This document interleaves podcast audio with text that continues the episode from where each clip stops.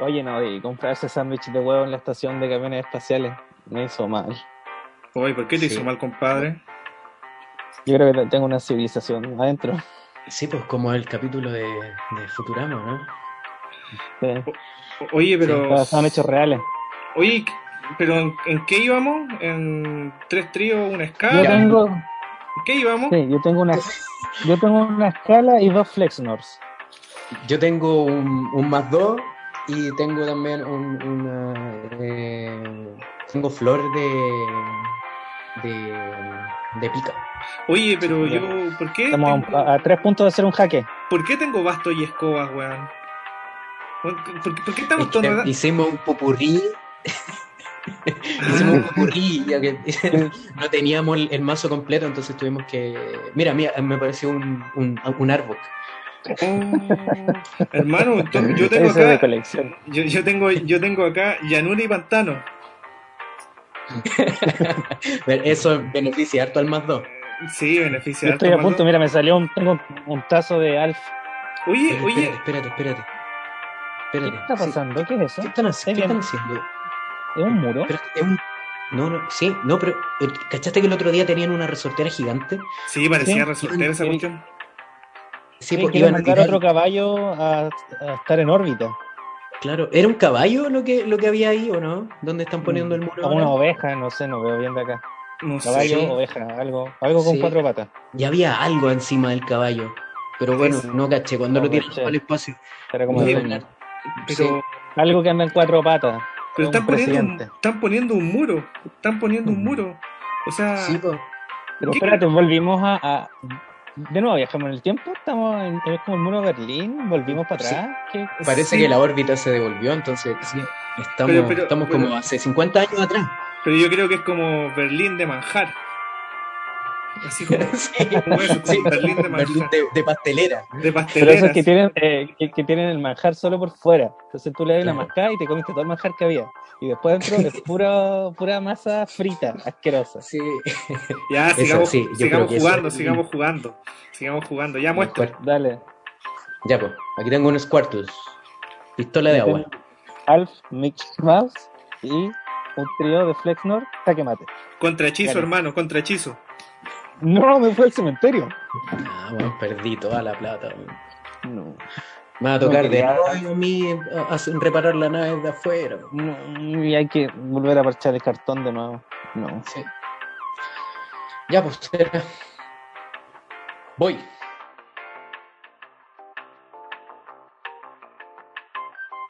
Estación Espacial 132C nos vienen a buscar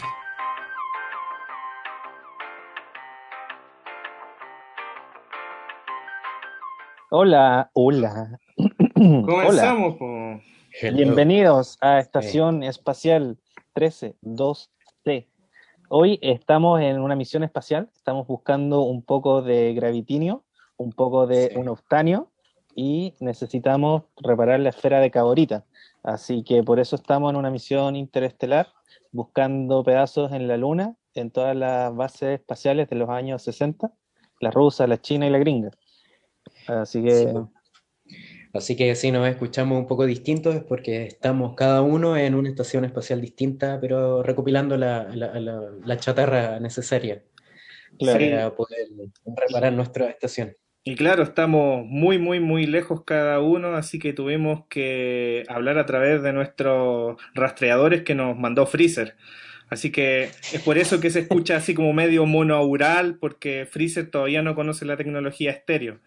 Por ende, Oye, pero igual O sea, por lo, por lo que yo vi, Igual- le, le querían vender en estéreo, pero como que era, era mu- mucho de roche. Entonces so- dijo que no. sona- sonamos como Pero el Napa, como el Napa sonamos.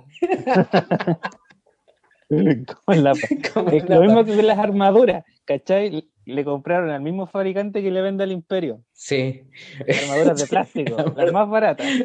Los balazos entran con mayor velocidad a la armadura. Sí, le- les dan un, un- un golpe y ahí se destruye. Oye, por lo menos es bueno que Freezer se haya vuelto bueno en los últimos capítulos. eh, así él, él está transando ya, está ganando plata de otra manera. Ya, ya se es que mutó, mu- Sí, mutó. Todos Bueno. saben que todos los virus, todos los villanos, todos mutan. Conoció el neoliberalismo y mutó. Bueno, Es eh, un malo bueno. ¿No es que el neoliberalismo transforma Sí, a los claro. malos en buenos? Es un fenómeno que ocurre. Ah, verdad, Anda sí. por ahí sí, un pues hay que malo bueno, entenderlo. Sí. Hay que un malo bueno que quiere ser presidente. Oye, sí, verdad, verdad. Como que, como que dejó de, de trabajar para el otro y se dio cuenta de la realidad. Sí, los Claro. malos buenos que mutan. Bueno, oye, hoy día tenemos un capítulo súper especial. Tenemos, tenemos un especial. Sí, De hecho, hoy día, así como está la saga de Freezer, nosotros hoy día tenemos nuestra propia saga. sí. Está la saga Freezer, la saga de los robots, la saga de Cell y la saga del caballo. La Hoy saga vamos a estar caballo. hablando de la saga del caballo. Y como todas las sagas, La saga de Sansella, la saga de... ¿Qué, qué otra saga? como todas las la saga de sagas, Rocky. en la, en la serie muy larga va siendo cada vez más decadente. Claro, Sí, ya los escritores no saben qué hacer, están rehusando tramas antiguas, volvimos al, al Sí. muro de Berlín porque ya se les acabó la creatividad. Así que hoy Claro. día vamos a estar hablando de que- es un- la eh, saga del caballo. El, el- ¿cómo se llama? El, el muro, un plot twist que se le llama. Hay una vuelta, apareció, pero les salió, les salió, les salió mal hecha, eso sí. Mal Sí, Es que, por lo que veo, eh, no, es que se les acabó el presupuesto. Eso pasa cuando no haces un episodio botella. Siempre hay que hacer un episodio botella para Sí. juntar plata para tener para el episodio de efectos especiales. Aquí Es que, no, no es que lo mejor este, este un a lo mejor episodio se robó de- la plata. Sí, lo más probable. Es que quizás este es el episodio de relleno, pero es eterno. Claro. Es como el- esta, ¿cómo se llama la que te gustaba a ti, la del futbolista? Donde la pelota lleva como tres años para hacer Ah, gol. sí, los supercampeones. La claro. del niñito Pero, pero hoy en día, hoy, hoy en día, eh, Super Barça. eso, eso es como argumento. Ahora es el, el, el- ¿cómo se llama? El episodio de la playa. En el anime, el de relleno, el episodio El de la episodio en playa. la playa, sí. El episodio de la ¿Sí? playa. Si tenía El episodio en la Oye, playa, hasta Scott tenía- Pilgrim tiene episodio de la playa. pues. Sí. Krillin tenía un episodio de la playa. ¿verdad? Sí. Que tenía un episodio en la tienen episodio en la playa. Marion. Con Marion, con la Marion. Con la Marion. Cuéntanos, Ignacio. Eh, ¿Qué- bueno, em, hoy en el capítulo de hoy tenemos la super saga del caballo. Eh, vamos a hacer un mini adelanto. Después en cultura vamos a tener otra saga, la saga de la educación, los Y- profes. y Educación vamos y a terminar espionaje. en cultura, educación y espionaje. Eh, se- nos tiramos la trama a 1990 contra los rusos. Y eh, Sí. en el final vamos a tener em, un poquito de la franja, en nuestra tercera parte de cultura pop, cultura popular, vamos a hablar de la franja. Pero ahora tenemos lo más importante de todo, que es la gran saga del caballo. Del Eh. Del callo. Em, igual hay harto que hablar acá. Em, partamos, pues. Bueno, sacaron a la estatua del general Baquedano luego de que los manifestantes, em, gracias por eso, estuvieron, a- a- y voy a citar aquí textual, a un par de centímetros de cortarle una de sus patas eh, y botar la estatua de, dicen por ahí, 120 kilos. No sé si es correcto. Eh, 120 leí eso. kilos. Creo que es muy poco. 120 toneladas puede ser. Sí, Bueno, yo creo que lo más, mismo. yo creo que más. Eh, pero decían que estuvieron a punto de cortarle la pata y caerla. Le prendieron fuego. Eh, vi en las redes sociales que algunos tarados de derecha decían que no se quema, pero claramente la idea no era quemarla ni derretirla, era hacer un acto simbólico. Pero Claro. como todos sabemos, la gente de derecha no entiende muy bien lo que es una metáfora o lo que es un acto Una simbólico. que- Claro. Exacto. Así que, bueno, sacaron al caballo. Finalmente lo sacaron. Esa fue el, eh, lo que pensamos que iba a ser el capítulo fin de temporada, pero No. porque después Tatancito, bracitos cortos, dijo que lo iban a poner de vuelta. ¿Cachai? A este loco como que le gusta sacar pica. Yo me acuerdo cuando fue y se sacó una foto ahí, ¿se acuerdan? El año pasado, Claro. en, en noviembre, Sí. cuando llegó, se sacó la foto, le gusta estar ahí. le yo, yo estoy seguro que este loco era de los que le gustaba que le hicieran bullying en la escuela. Como que le gustaba que le pegaran, ¿cachai? No sé, como no que, sé, como yo- que le gusta ahí, yo que le creo- gusta yo meter creo- el dedo en la llaga. Yo pienso una cosa en Y particular. ahora, como sabe que no le pueden hacer nada, Yo, yo creo que es como de estos, de estos, de estos multimillonarios excéntricos que le gusta coleccionar así como si fuera un fetiche ciertas cosas. Y claro, este loco va a guardar como símbolo de triunfo esta fotografía que tiene eh, allá en, es- en la Plaza La Dignidad cuando ocurrió esto en noviembre, porque es como para, para, para la posteridad, para que después que los mini pirañas que vengan más adelante digan, mira, mi tata, mi tata ganó esta guerra, por así decirlo, ¿cachai? Es como, Sí. eh, claro. es casi un Y lo más fetiche. chistoso es que ahí, en esa foto, dice fuera Piñera, po, Sí. Y ahora que finalmente sacaron, eh, recuerdo que vimos por ahí que pusieron esta como resortera gigante, esta grúa. En la eh, pluma. Claro, em, para restaurarlo. Ahora, em, me pasa que, claro, es una escultura, muchos pueden decir es arte, em, y uno de los contraargumentos que leí mucho era el tema de que significaba mucho para los chilenos, para los patriotas, em, y leí a alguien que escribía en una noticia, en la tercera, en CNN, no sé, son como todos lo mismo, de los mismos dueños, decían, pero eh, para todos los chilenos eh, es un orgullo tener. Y la gente le rebatía y le decía, pero a ver, para todos los chilenos del 20%, el 80%, Y menos, y menos. claro. El Entonces, 5% con suerte. eh, ¿Pu- ¿Puedo, puedo claro, aportar algo? que, eh, ¿Puedo aportar algo respecto a, a los patriotas? Porque en el fondo esto de los nacionalismos y el tema de los patriotas es súper particular porque, eh, bueno, este nacionalismo o los nacionalismos nacen como una forma de romantizar eh, los triunfos de guerras pasadas. Y si tú te das cuenta, la mayoría, el 100% de los patriotas en su vida ha ido a una guerra y ha ganado algo. Por ende, romantizan algo que no conocen. Ah, Y algo que durante toda la historia y que afortunadamente en el último tiempo, en, en el último siglo, no sé, no, no hemos tenido que ir a alguna guerra, eh, por lo menos acá en esta, en esta parte del mundo. Eh, sí, hubo una guerra interna y que eh, precisamente la provocaron ellos mismos. Eh, pero, pero así como una guerra, como con las proporciones de una guerra, no, no ha habido. Entonces, la gente, a la gente se le olvida muy fácil que la gente que iba a la guerra, poniendo el caso, el ejemplo de la guerra del Pacífico, por un lado, los que iban a la guerra eran los más pobres. La carne y cañón. la guerra no era solamente, claro, carne cañón. La y no infantería. era- y no era simplemente, no era simplemente, claro, y, y- y, in- infantería compuesta por niños, por obreros, por campesinos, eh, Por y por otro lado, todo esta, por esclavos, incluso por esclavos, eh, exactamente, y también, eh, por otro lado, los intereses no eran también tan nacionalistas como te los quieren pintar, o como, No, como no. te los quieren romantizar, ¿cachai? Al final era todo No, y aparte estamos una- hablando de una estatua que, si bien puede tener un significado, los significados van cambiando. Entonces, Sí. si en algún momento gran parte del país pudo haber alabado a una figura eh, eh, y decir, oye, sabes que esta figura es algo que a mí me representa, me importa, también al mismo tiempo tenemos que aceptar los cambios culturales. Em, Exactamente. que es algo claro. que nosotros estamos hablando constantemente. La cultura la hacemos todos. Los cambios Sí. sociales van cambiando la cultura y por ende los espacios públicos deberían reflejar estos cambios en cultura. Eh, Sí. Hoy esa estatua ahí no representa al país, no representa nada más que un par de pequeños intereses eh, altos políticos y unos tarados nacionalistas que creen que por haber nacido en un pedazo de tierra es lo mejor que les pasó, eh, donde claramente no eligieron. Eh, yo No. hablo español porque nací en un país que habla español.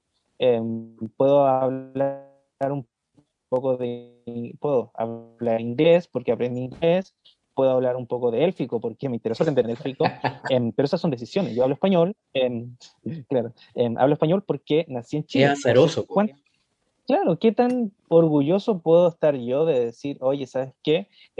Estoy orgulloso de mi país por todo lo que me ha dado, cuando la gente que es más patriota, no, el país no les ha dado nada, han sido sus propias familias quienes les han dado mucho. Em, y ahí yo me quiero detener porque la mayoría de la gente nacionalista que dice, oye, este país me ha dado tantas cosas, son sus familias los que le han pagado la educación, son sus tíos los que les han conseguido trabajo, Em, y claro, nosotros no hemos tenido em, esto de más que la salud pública, que es súper mala. Eh, la educación pública. Nos han dado el alimento en el colegio, la educación pública que nos dieron. Em, entonces nosotros no tenemos tanto que agradecerle a un país. Y cuando nos damos cuenta de que hubo una revolución social tan grande como la que fue el año pasado, ¿por qué? Porque todo el país se dio cuenta de que ¿Qué es Chile? ¿Qué es la patria? No es algo para nosotros, es algo para un pequeño porcentaje. Y este pequeño porcentaje son los que están empecinados eh, en tener una estatua. Em, hay que luchar contra eso y hay que entender también que todos estos políticos que dicen escuchar al pueblo y dicen trabajar por el pueblo, em, no lo están haciendo, solo están aferrándose a un último vestigio de lo que les quedaba en, su plaza, como em, el acto de ganar la bandera. En, el fondo, yo tengo estos juegos de guerra donde necesito ganar la bandera, están haciendo eso. En el fondo son, son sus héroes. En el fondo estos personajes son sus héroes y son quienes les recuerda a ellos de que son los dueños. Por ende, por eso no quieren retirarla. Porque es como el, símbolo de, e, esto nos pertenece, mm, no, no, nos pueden quitar estos símbolos a nosotros, a los patriotas que, que en el fondo se sienten dueños de esta franja eh, por tener eh, cierto capital nomás. Y la muralla y, la los, muros representan eso. O sea, el muro representa eso, representa una frontera, representa... Y, al patriota le gusta la frontera, sobre todo eso, les encanta. Oye, y no, es una obsesión con la frontera.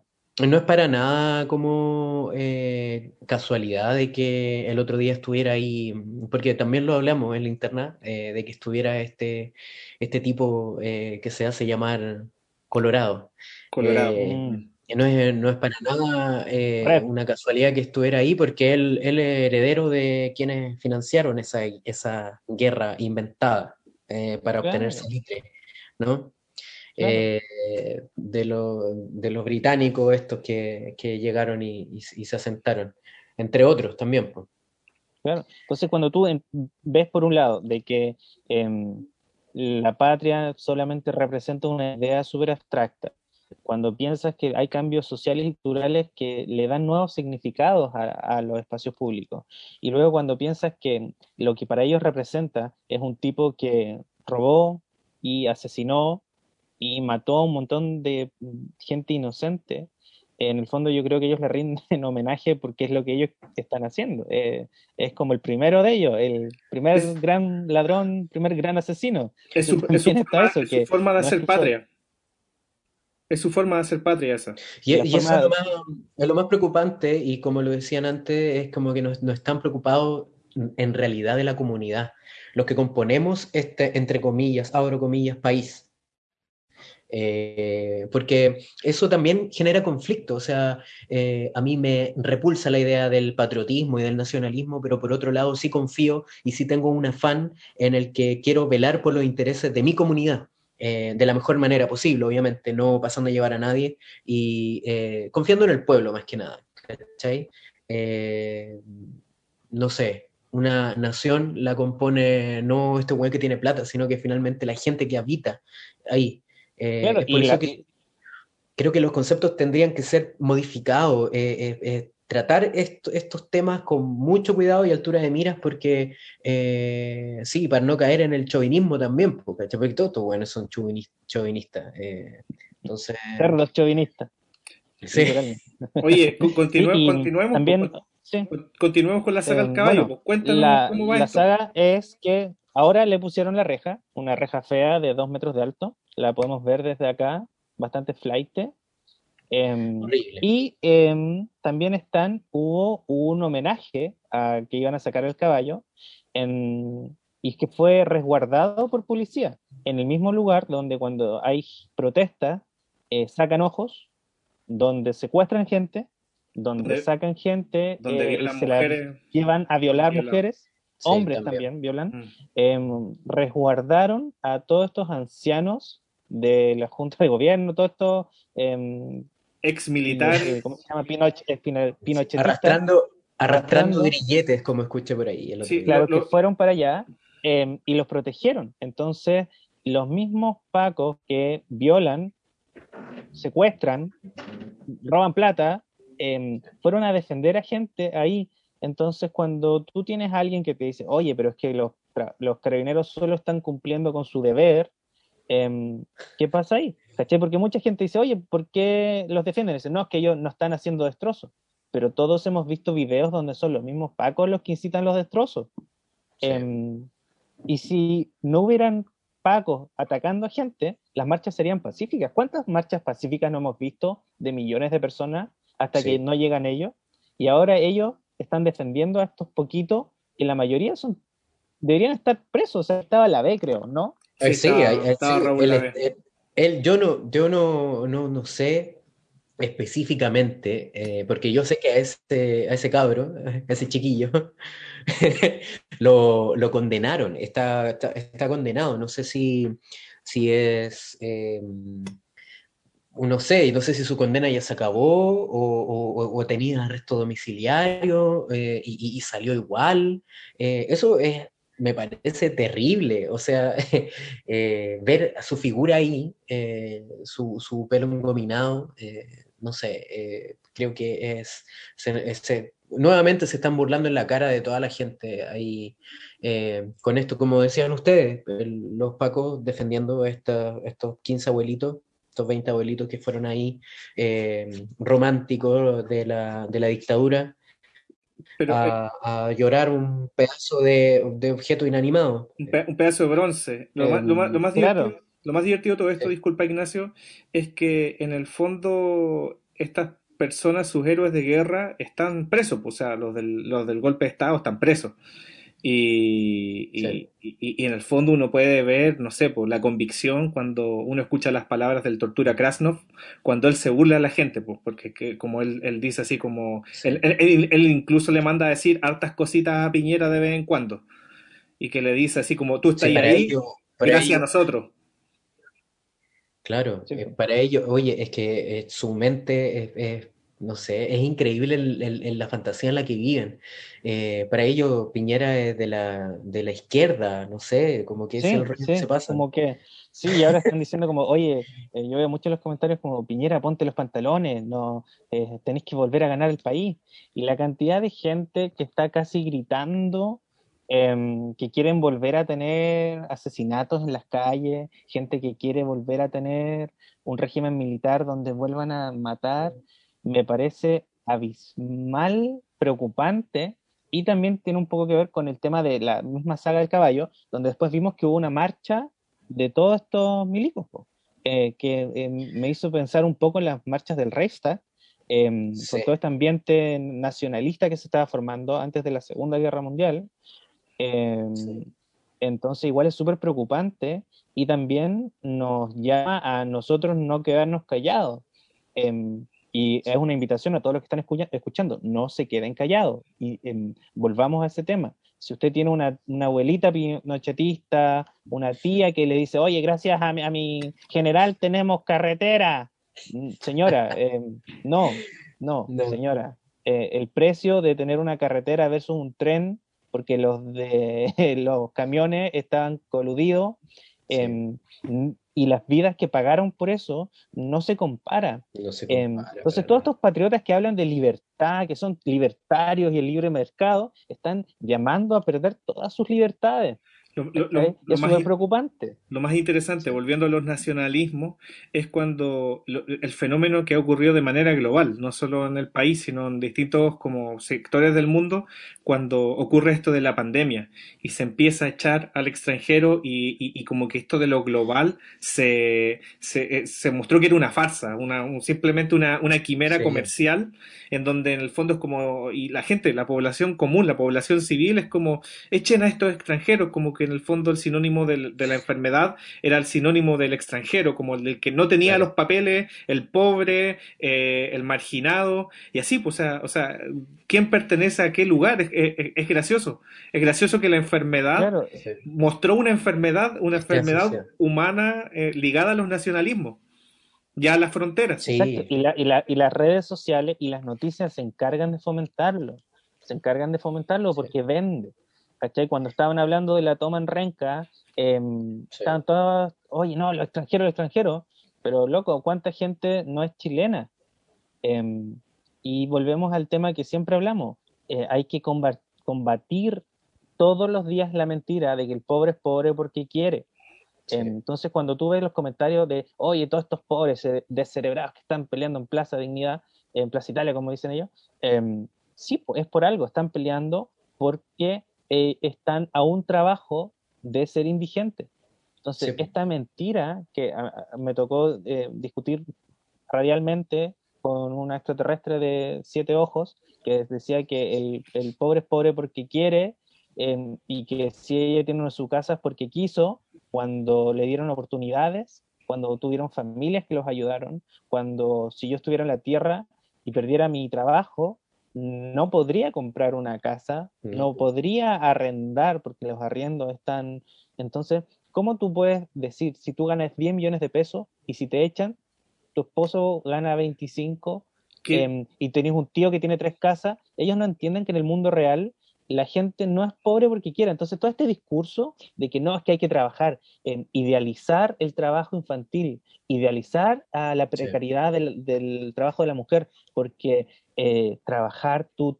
Este eh, sueño americano, hay que combatir esa mentira, eso no es real, Lo- hay que lo- combatirla con hechos. Quiero Sí. complementar, quiero complementar algo que cuando el, el, el Anunnaki de brazos cortos, que está como presimiente en esa franja llamada Chile, estaba haciendo campaña, él hizo una campaña muy, muy eh, importante sobre la meritocracia, en donde él durante mucho tiempo, Sí. él siempre ha dicho que su papá era humilde y que él gracias a sus notas llegó a Harvard. Eso es la más gran mentira que hay. Tú en los años que él Sí. estudiaba para llegar a Harvard tenías que tener dinero.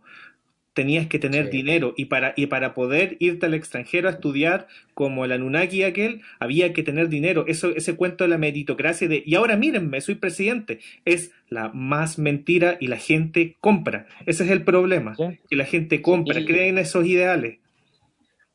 No, y lo más chistoso es que eh, es cosa de decir, oye, pero ¿y qué pasa con la gente que trabaja de lunes a domingo? ¿Ellos quieren ser pobres? No, nadie quiere ser pobre. Pero entonces, ¿por qué no son ricos? ¿Por qué no se compran una casa? Em, y volvemos al tema de que en la saga del caballo, ahora vamos a tener em, mil pacos más cada viernes protegiendo el perímetro, protegiendo el muro, El y muro. cuando tienen más pacos y los movilizan, em, hay un tema monetario ahí. Más gasto Entonces, fiscal. no es solo más Hay gasto, más gasto fiscal. Sí. em, por mover estos mil, porque la burocracia de pagarles el bono, de em, sustituir al que va a estar en su comuna porque lo sacan de cualquier lado. Sí. Entonces la gente dice, ay, ponga más pacos, ponga más pacos.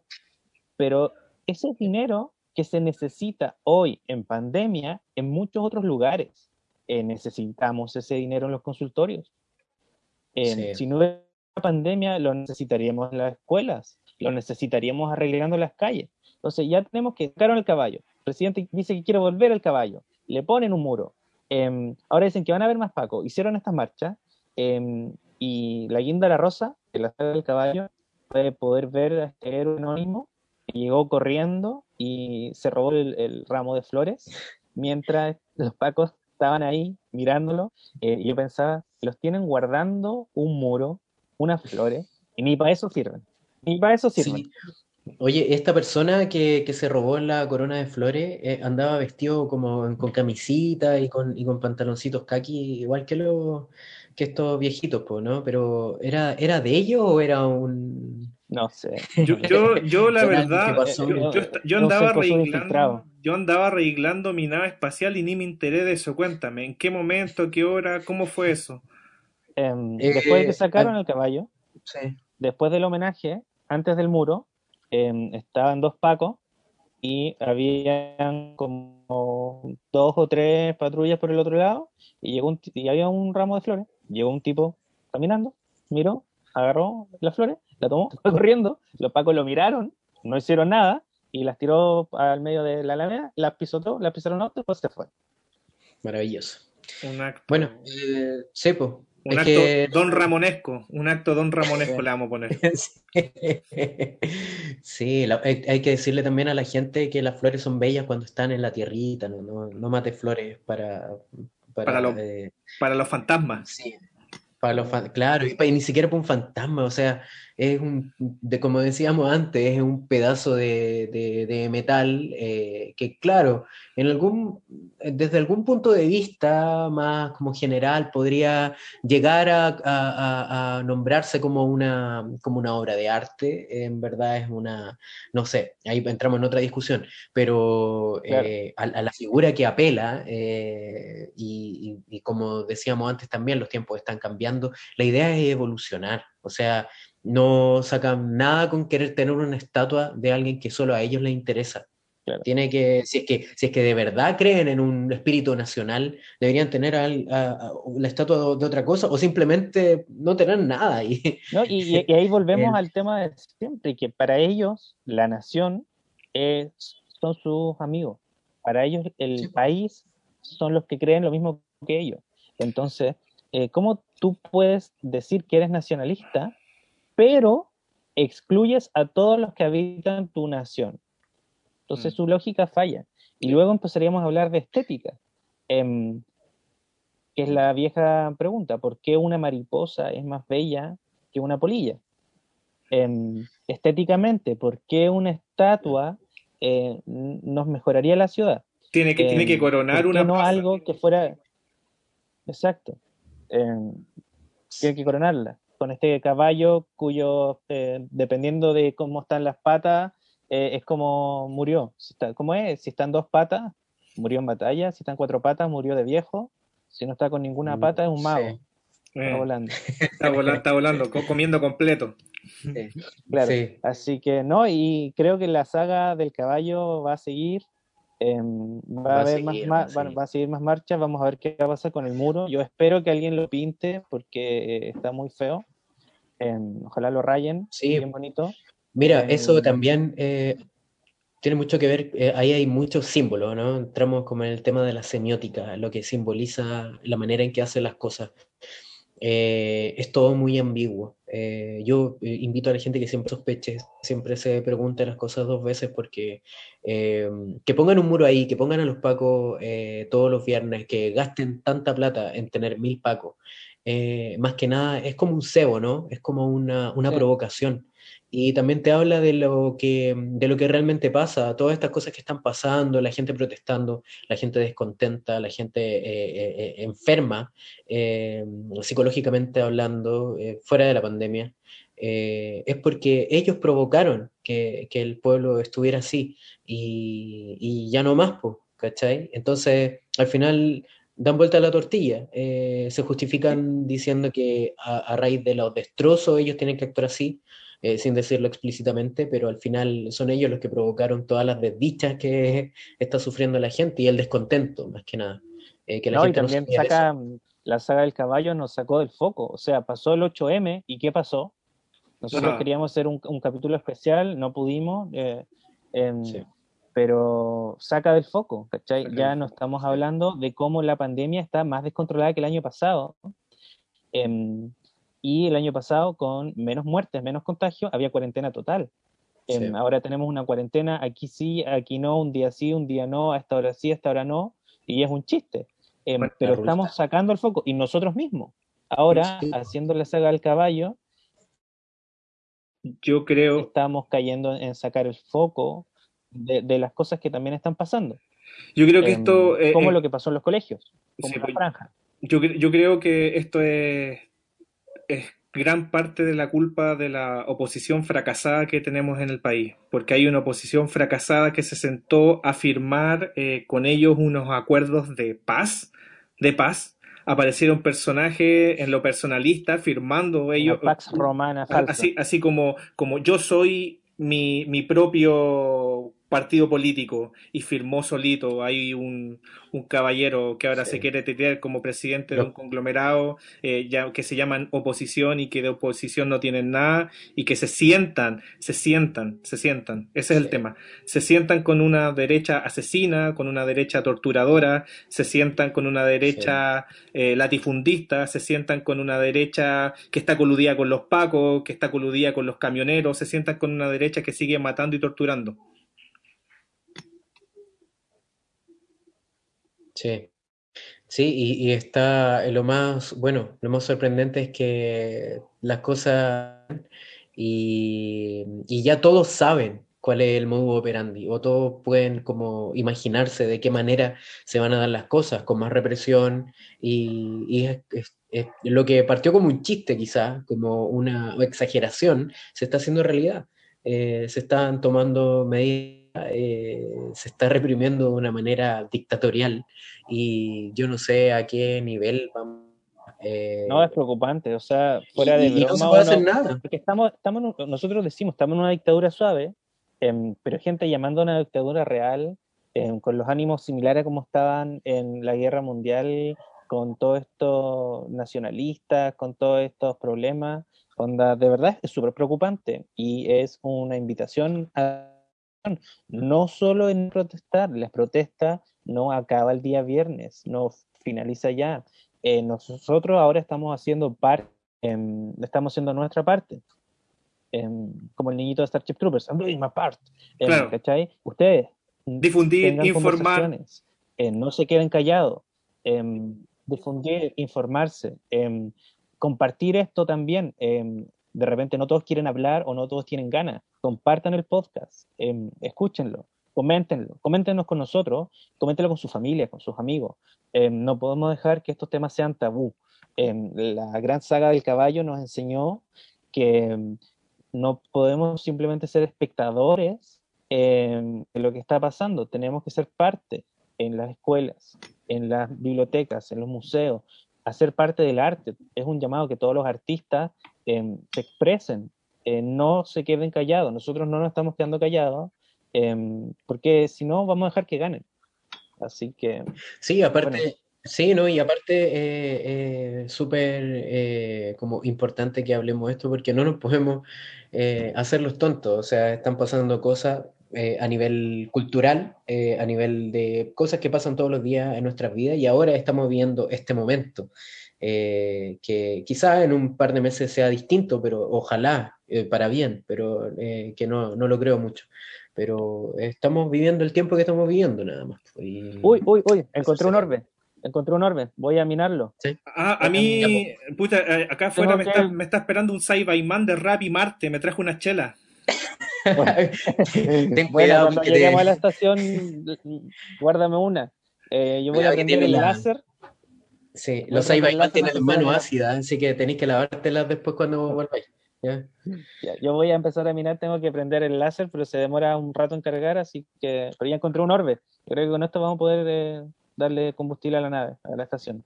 Oigan, y, Dale, recuerden, recuerden, recuerden que esto es la Estación Espacial 13-2C. Nos vienen a buscar. No sé, cada vez creo que no. Yo creo que sí. Yo creo que sí.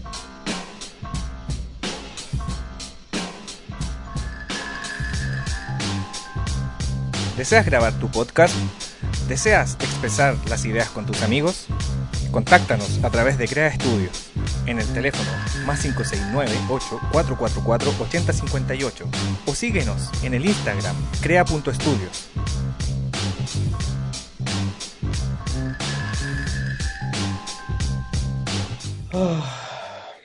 Cabros, ¿me escuchan? ¿Pueden minar? ¿Pueden, pueden, están, están logrando sacar todos los minerales que necesitamos para Sí. poder movernos? Sí, yo, yo, sí, yo saqué harto. Ahora tengo que esperar que se cargue el. A mí- se me había olvidado que había que minar.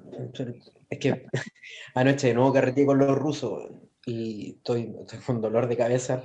Y aquí sin gravedad, la cabeza parece que se, se fuera a ir sola. man. Oye, te voy a mandar el manual que hizo la H, que es el Minecraft 2.0. Ahí tú aprendí a minar harto.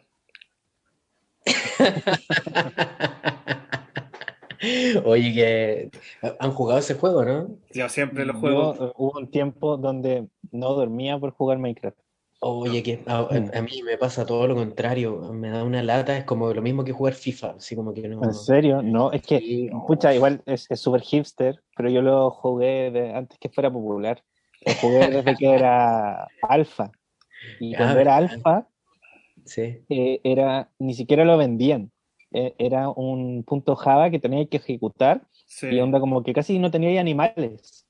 Yo, yo, Entonces yo- podía hacer cosas. Y yo estaba una noche, una vez me quedé hasta como a las 5 de la mañana haciendo como un castillo, con una cuestión de, de cristal a otro castillo, y después no se guardaba, porque como que recién lo estaban vendiendo. Y después pasó el beta y después lo lanzaron.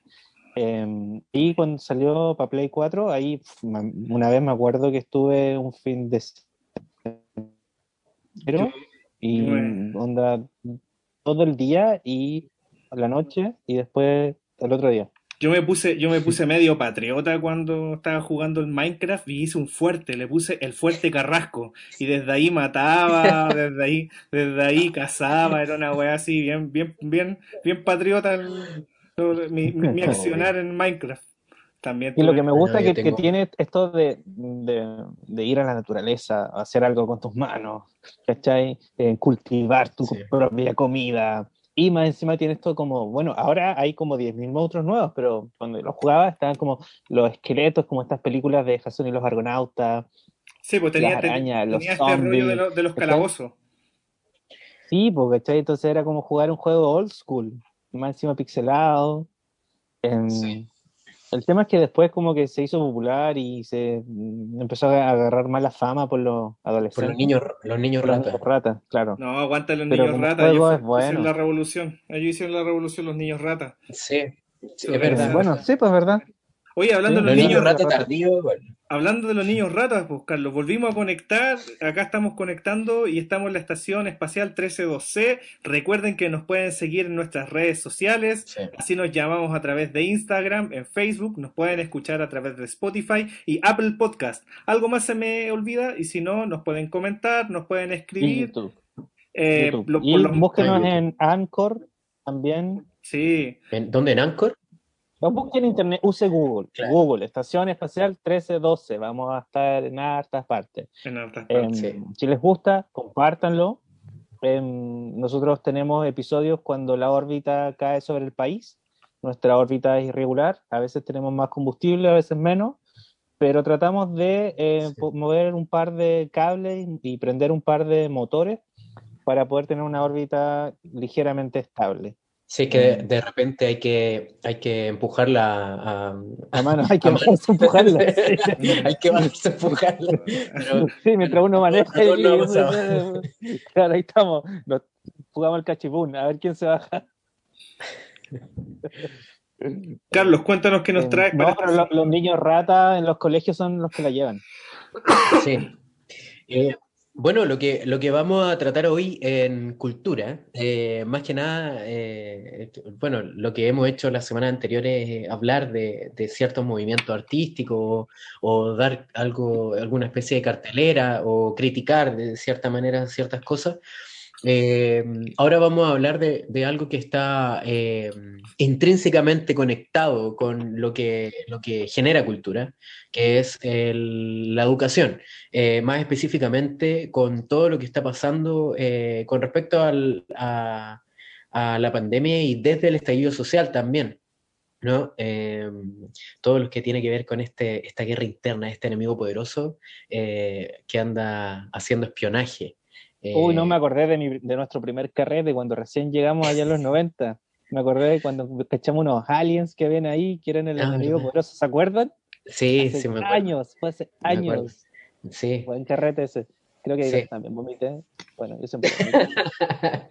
Y sí, pues, y, y- y también eh, como enfocándonos en, en todo lo que esta noticia eh, que pasó acerca de esta mm, especie de, de- de red de espionaje ordinaria que generó el, el alcalde de, la comuna de Santiago Centro, ¿no? Que, según él no, él no tiene nada que ver. Eh, pero Y por- ahí, por ahí se, se, se, filtró de que había un, un eh, grupo de WhatsApp que estaban espiando, eh, estaban eh, acusando derechamente a, a alumnos del, del, Liceo Barros Arana. Del Internado, Internado Nacional Barros Arana. Internado Nacional. Claro, que es el, liceo también, que ahora son re pocos los niños que, que están internados, o por lo menos desde hace un par de años, eso es lo que yo tengo entendido.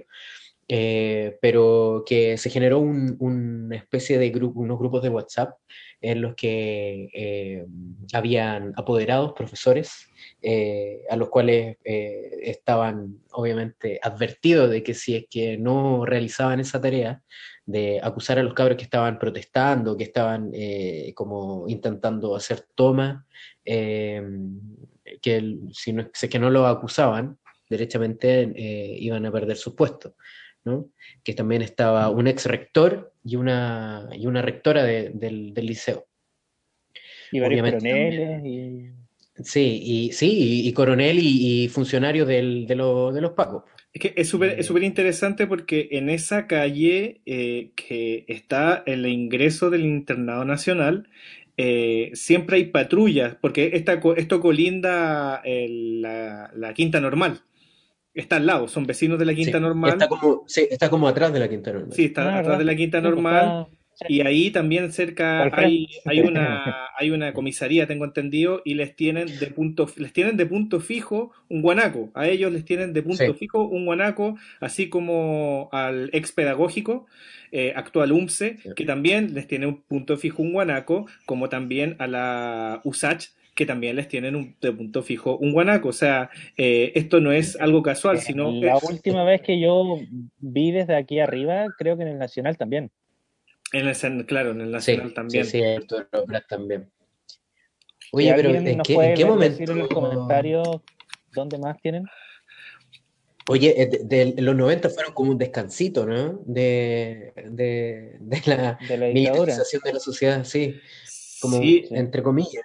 Es que, eh, No, mira, sabes que aquí hay, hay, hay, harto que hablar, hay, hay harto, harto que decir. Em, partamos por el tema em, de que el solo hecho, independiente de que esto sea real o no, de que se piense que puede ocurrir esto, ya es gravísimo. Es gravísimo. Pensar que podemos vivir en un estado peor que en dictadura, como con gestapos, ya es eh, es horrible. Eh, a mí me, se me revuelve la guata, no, no, no son solo los gusanos extraterrestres. Sí, partiendo por ahí, partamos por ahí.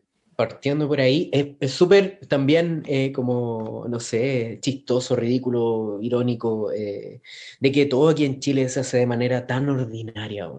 es como por un grupo de WhatsApp sapeando. Obviamente ahí también deben haber eh, apoderados involucrados en este tipo de... que nos falta el, el, el, facho pobre ahí metido. Eh, y que tiene mucho tiempo. Que, tiene mucho tiempo y, se ponen a acusar a los cabros, o sea, son cabros chicos. Eh, muchos de estos cabros, claro, tienen, empiezan a tener conciencia de las cosas y obviamente están pasando cosas importantes, obviamente hay rabia, y, y, pero, pero reprimir cabros chicos eh, me parece a mí aberrante. Y por otro lado, esta, esta especie de, de cultura del sapeo, cultura del mm, sapo. Mm, sí, eso es súper importante. Porque es muy parecido a lo que pasaba en la Alemania nazi, em, cuando les enseñaban, y es parte de, de, lo que es el fascismo, donde tú tienes que delatar al prójimo. Em, y no solo pasa por un tema de, de, de, ser como sapo, como no ser un narc, como con, con la, en la cárcel, sino se trata de que el fascismo te dice, tú tienes que nombrar y marcar al que es el enemigo. Entonces, cuando empezamos a ver toda esta cultura y a reconocer estos patrones de ser un narc y decirle, oye, ese de ahí es comunista, vengan a matarlo, nosotros ya lo vivimos. O sea, no nosotros, pero ya lo vivimos. Eh, eh, el país ya lo vivió. Chile lo vivió. la Alemania nazi lo vivió. Entonces, que ahora eh, pase esto y después tengan profes que digan que quizás no los amenazaron tácitamente, no explícitamente, mm. Pero el tema de que ellos sientan que pueden perder su empleo en pandemia si es que no cooperan y tengan que nombrar a niños Es terrible, es No, no, terrible. que- que- quiero, Esto, aportar eh, algo. Es quiero lo aportar peor algo. que ha pasado este año. Yo, yo creo que quiero aportar una cosa a esto. Que justa- justamente esta derecha eh, que habla de los niños y de la defensa de los niños y que, que pensemos por favor en los niños es en donde más se cagan ellos mismos, porque justamente cuando eh, protestan a las niñas, las tocan, eh, ahora esta red de espionaje eh, y claro, siguen siendo ellos los pro vida, eh, los pro Concepción, los pro la Virgen María, eh, los pro Jesucristo y estas cosas con las cuales eh, andan predicando en el fondo eh, un, un Dios que uno no sabe dónde está esa real defensa a, esa, a, a- a- a las bases infantiles y es, y, y- y es hasta cómico, po. es hasta cómico porque tienen una red de espionaje para un colegio, una red de espionaje para un colegio, quizás para cuantos más. Porque claro, uno no pueden ser como ellos Exacto, dicen. Y, eso es un buen punto. Es un buen punto. Uno no, uno no Eh, sabe. es un colegio del que se sabe. Es un colegio del que sabemos. Probablemente en el, en. Instituto ¿Cuántos más Nacional, no sabemos? probablemente también eso pasó, que fue, bueno, fueron, fue la, la- la cara visible de todo lo que empezó a pasar con el estallido social, eh, desde antes del estallido social, ¿no? Ese mismo año. Eh, todos los conflictos que, que acaecieron eh, teniendo como punto base, eh, mediáticamente hablando, al Instituto Nacional, ¿no? De todas las protestas y todo lo, lo que hubo ahí la- y la represión de, lo- de, de los pacos hacia los cabros.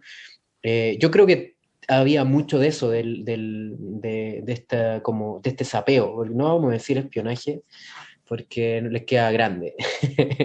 Pero eh, Porque más encima son mulas, ¿cachai? Onda, decirle a los profes que, que los nombres, ¿cachai? Sí. Em, y me, me hizo pensar mucho, hablando de cultura, en esta película, em, Die Well, La Ola. Sí. No sé si la han visto. sí, Eh, Sí. Esta película eh, es alemana, ¿cierto? Sí. Claro, donde sí, un bueno. profesor, para enseñarles a los niños qué es el nazismo, em, bueno, los convierte en un pequeño ejército nazi fascista, em, em, donde Sí. terminan ellos, eh, y una de las primeras cosas que les dice eh, es eso, delaten a sus compañeros cuando los vean haciendo algo. Entonces empezamos a vivir en esta paranoia, en la paranoia de no saber quién hace qué, en quién de mis amigos podría ser mi enemigo, y viven en esta desconfianza total y luego empiezan a nombrar a los niños. Es lo mismo que pasaba en la Alemania nazi, donde le decían, oye, este de aquí em, es, eh, es judío, vayan a matarlo. Lo que pasaba aquí en Chile, Sí. oye, este de aquí es comunista, vayan a matarlo. Entonces, ¿cómo podemos aceptar que pase esto hoy? Pleno año 2021, que sigan existiendo eh, las mismas tácticas, técnicas que son súper conocidas, em, Sí. a vista y paciencia de todo el mundo, em, yo creo que eso es inaceptable. Es que, sa- ¿sabes qué, Em, Ignacio? Yo creo que eh, el tema de la edad de nuestra cultura, en este caso 2021, eh, no es un indicador. Yo no creo que sea un indicador porque en el fondo el ser humano, eh, aunque evolucione y siga evolucionando y las tecnologías sigan apareciendo y las cosas científicas, el comportamiento del ser humano es predecible y manipulable y justamente eh, manipulan a través del miedo, porque en el fondo esta, lo de la cultura del sapeo, eh, se llegó a las poblaciones de Chile por el miedo de que te mataran a un ser querido y vamos, sapeando nomás, po, ¿cachai? Como para. Para, para, Sí, po. para y, y- es la forma de control que tiene el fascismo, a través del miedo. A través del miedo y los juegos psicológicos hace que las personas eh, se sapeen unas con otras. En el fondo, al que tiene el, el poder Sí. o el sartén por el mango le da lo mismo, se mata la risa, porque sabe que en el fondo todo eh, esto del todos tienen su precio es algo que va a servir de aquí hasta el año 5000. Sí. Claro. Lamentablemente, y, la- y a lo que tenemos que apelar es que eso cambie, o sea, quizás siendo pesimista no va a cambiar, pero el comportamiento, más que nada, más allá de ser derecha, izquierda, a, pe- a pesar de que tengamos nosotros súper claro nuestra postura política, eh, va más allá, es algo de humanidad, es algo de, de- de- de- empatía, ¿no? De ética, de moral. Eh, ¿cómo puede ser posible que alguien, eh, como ustedes estaban diciendo a esta altura, quiera hacerlo? Y pasa. Claro, y, pero y, em, no solo pasa en, en, sectores vulnerables. Tenemos el caso de la profesora del Mayflower. Claro, claro. Em, entonces, tienes a todos estos políticos que, que se están, eh, están súper en contra de, todos los profesores. Eh, ¿Quién fue un ministro de algo que, fue que dijo que, los profes no hacían nada? El ministro de Economía. El ministro de dijo de que ya era hora y que ya era hora de que, eh, de que eh, se pusieran a trabajar y que no fueran flojos. No, dijo, no, dijo, dijo estas, fueron, estas fueron las palabras. Los profesores siempre tienen pretexto para no trabajar. Esas fueron sus palabras. Em, y bueno, y tiene a estos profesores obligados a dividirse en dos, a hacer el doble de trabajo de antes, porque ahora están obligados a ir durante una pandemia a clases presenciales, em, hacer dos tipos de clases, em, hablarle a los alumnos, hablarle a los alumnos de casa, hacer un seguimiento, preparar los materiales. hay mucho, todavía en los colegios durante un año los implementos ni la infraestructura para dar clases online.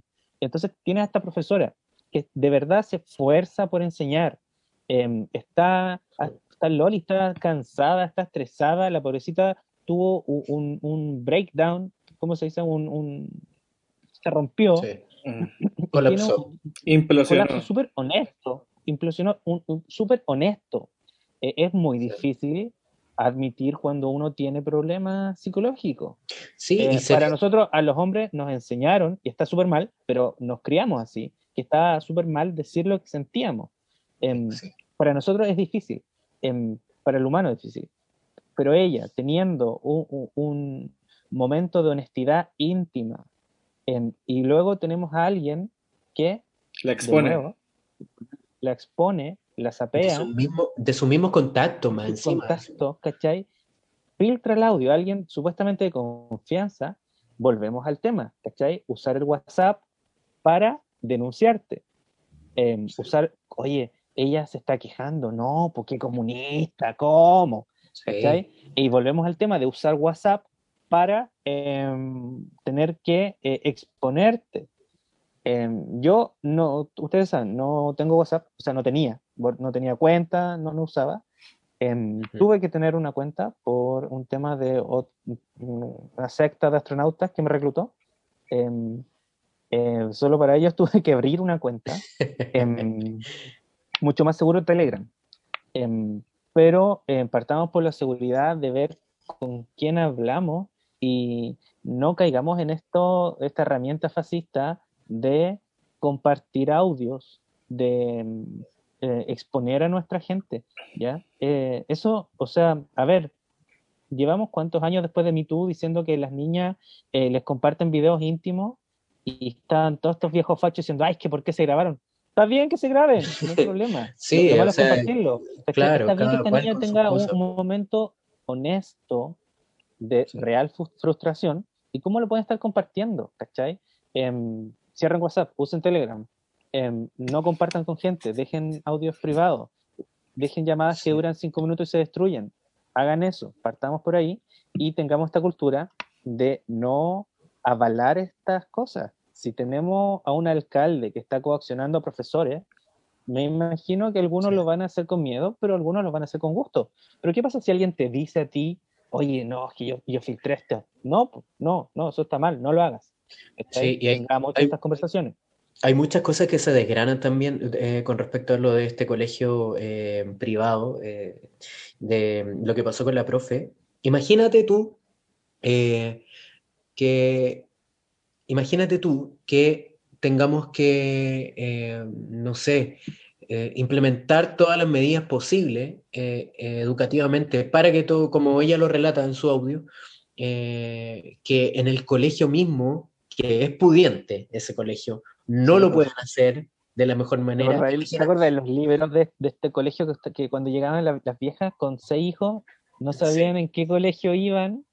Eh, ¿Cuánto eran? ¿Como 500 lucas por niño? No, era, me acuerdo que una vez pagaron como dos palos y medio y era como dos niños. Y eran como sí, y era la lista solo de, de los libros, ni siquiera de los libros. Bueno, la cosa es que imagínate tú, si es que tiene esos profes, esos problemas en ese colegio en particular, que es pudiente, imagínate tú en un colegio público en el que ni siquiera nada de esa tecnología existe. O sea, eh, los niños con suerte tienen computador algunos, con suerte hay un celular que debe ser de su mamá, de su papá, ¿cachai? Eh, y, y, de todas maneras no está implementado de la mejor manera. Entonces, eh, hay muchas cosas también que se desgranan, hay, no solo con el, con el sapeo, sino que con, con cómo se están dando las cosas y lo ordinario que son las medidas de, de, de, en contra del, del, coronavirus y para que los niños sigan estudiando. O sea, o sea, o sea yo creo que nadie estaba preparado, pero pienso yo, las cosas, pienso yo, es peor. Pues. Pienso yo, Carlos, que una palabra resume todo esto, que en el fondo el sistema educacional chileno sigue siendo precario. Sí. sigue siendo muy precario y en el fondo los profesores no solo se tienen que dividir en un trabajo pedagógico, sino que también tienen que estar pendientes de que los niños, niñas y niños en sala estén preocupados de, de, de la mascarilla, del contacto físico y de cosas que hacen niños. Po que cosas que, que, en el fondo sí, tú no puedes, que, que, que, tú no puedes gobernar en los chicos, ¿cachai? En las chicas y chicos, ¿no? Claro. Y, y, y, y entonces, Mucho, en, en, el fondo, ahí, ahí, se devela que el colegio, eh, muchos padres no están ni ahí que los cabros aprendan, sino que los mantengan allá tranquilos y que puedan asistir, asistan, allá aprenden. Que son la, que sea la niñera. Y, y, de hecho es una de las primeras, claro que fue una de las primeras conversaciones que, que tuvimos en, antes de que nos llegara internet a, a la estación espacial, que está la base del sistema educacional chileno es que estén ahí para que no estén en la calle. Sí. Eh, que es que estén ahí, ¿cachai? Mejor que estén aquí y no estén en la calle, pero no. Eh, y volvemos al tema de que si tenemos un gobierno que está preocupado en sacar historia, en sacar filosofía, eh, para tener, ¿qué? ¿Matemática? Sí. Donde tenemos una población que no entiende lo que lee, es súper preocupante que un gobierno ataque a los profesores y luego salgan en campaña hablando de que va a ser un profesor tan importante como un arquitecto, ¿por qué nunca lo fue? O sea, pero, pero de, sí. ¿cómo dicen eso si tienes un gobierno que está hablando en contra de los profesores que se sacan la mugre para que los niños puedan aprender? Eh, y luego tienes a mamás que dicen, ay, pero profe no le va a mandar tres tareas a los niños en la casa, ¿por qué los niños que van tienen tres tareas? Señora, los niños que van están ahí, los niños que están online con suerte claro. responden una, dos guías. Eh, no es lo mismo, sí. no es lo mismo. Y, y no y luego las tareas tampoco. No, no, no. no. Y luego más encima cuando cuando sabemos que los van a hacer pasar sí o sí, independiente de, de que pase lo que pase, porque el año pasado hicieron eso eh, llegó la orden ministerial de que nadie repetía, eh, a los niños, ¿cómo, ¿cómo, les tenían que mentir para decir, oye, hazme las guías el 30 de diciembre? Eh, porque si no, no iban a estar ni ahí. Entonces, tenés un, un desgobierno que no está preocupado que los niños aprendan, un desgobierno que está hablando en contra de los profes. Luego tenéis profes que están hablando mal de sus alumnos. Luego tenéis profes que se están sacando la mugre, se sinceran y su gente íntima los traicionan, sí. son muchos problemas súper básicos, problemas de sociedad. ¿Cómo sí. permitimos llegar a esto? Eh, ¿Por qué? Porque no hay espacios donde uno puede decir, ¿sabe qué? Eh, señora, ¿usted quiere que su hijo haga las tareas? Bien, parta por enseñarle al niño hábitos de estudio eh, no lo dejes todo el día jugando Minecraft. Sí, sí, pero, pero, pero también, pero también jugar un esos, poco. esos espacios, Ignacio, esos espacios, eh, no todos los niños los pueden tener. No y, y, no, y, no, todos los niños no, pueden, no, tener pues la, la, la, pueden tener la compañía y no todos los niños pueden tener la tranquilidad. Eh, y así, una sumatoria de cosas. Volvemos, volvemos, volvemos, al tema de la precariedad. Eso, eso, eso está sí, más, más, que, aparte, explícito. Aparte, no, sí, eso está claro. Acá es donde más se nota, eh, porque antes era como medio solapado, pero ahora se nota de aquí a mil leguas eh, que no les interesa y no les sirve que la gente esté educada. Eh, tenemos a energúmenos creando otros energúmenos en las Fuerzas Armadas que les sirve que sean ignorantes Eh, entonces, que es súper chistoso que, el, bueno, vamos a hablar de eso también, pero que la campaña diga, vamos a hacer que el profesor sea tan importante como un ingeniero. ¿Por qué pones como ejemplo un ingeniero? Sí. Como, como decía un tío que en paz descanse, los ingenieros tienen cagado a Chile. Sí. Tú, eh, veis a alguien que, que, primero no tiene la experiencia, eh, pero al tiro porque estudió o porque, entre comillas, eh, fue a la universidad, em, tiene, sabe más que un capataz, sabe más que alguien que, que ha pasado toda su vida eh, trabajando en construcción o, y, llega directamente a mandar y después lo mandáis a clavar un clavo y no sabe. y muchas veces solo están ahí por ser familiares. Pero mira, y es claro que nosotros tenemos 10 años hablando. lo hablábamos el 2001 o el 2003, ¿se acuerdan? Eh, ¿Por qué echaban a todos los artistas y filósofos del país? Porque no querían tener a gente pensante. Em, luego salió el primer gobierno de Piñera, y nosotros viendo ahí cómo no querían una masa pensante, luego viendo cómo empezaban a sacar ramos súper importantes, em, y bueno, ahora se nota el resultado, o sea, se nota que les está funcionando esta estrategia. Em, y las redes sociales aumentan esto, em, aumentan porque la gente ve cosas, las cree eh, y no se cuestiona más allá, y, por esto tenemos terraplanistas, gente que cree en los cristales sanativos. ¿Cacharon lo que dijo la Yuyunis Nava, la hija de, de la Aloeli? Que nosotros venimos aquí a, sufrir porque antes de nacer lo elegimos. y le preguntaban, o sea que un niño que se lo violan, ¿lo, ¿lo, pidió? Sí, lo pidió antes de nacer. ¿Qué? ¿Qué? ¿Cómo? No, ¿cachai? Dice, todas estas zodiacales. Ojo, ojo, em, ojo. Yo, yo, yo, dijo que no es que. Ella. Y no que... cristalista.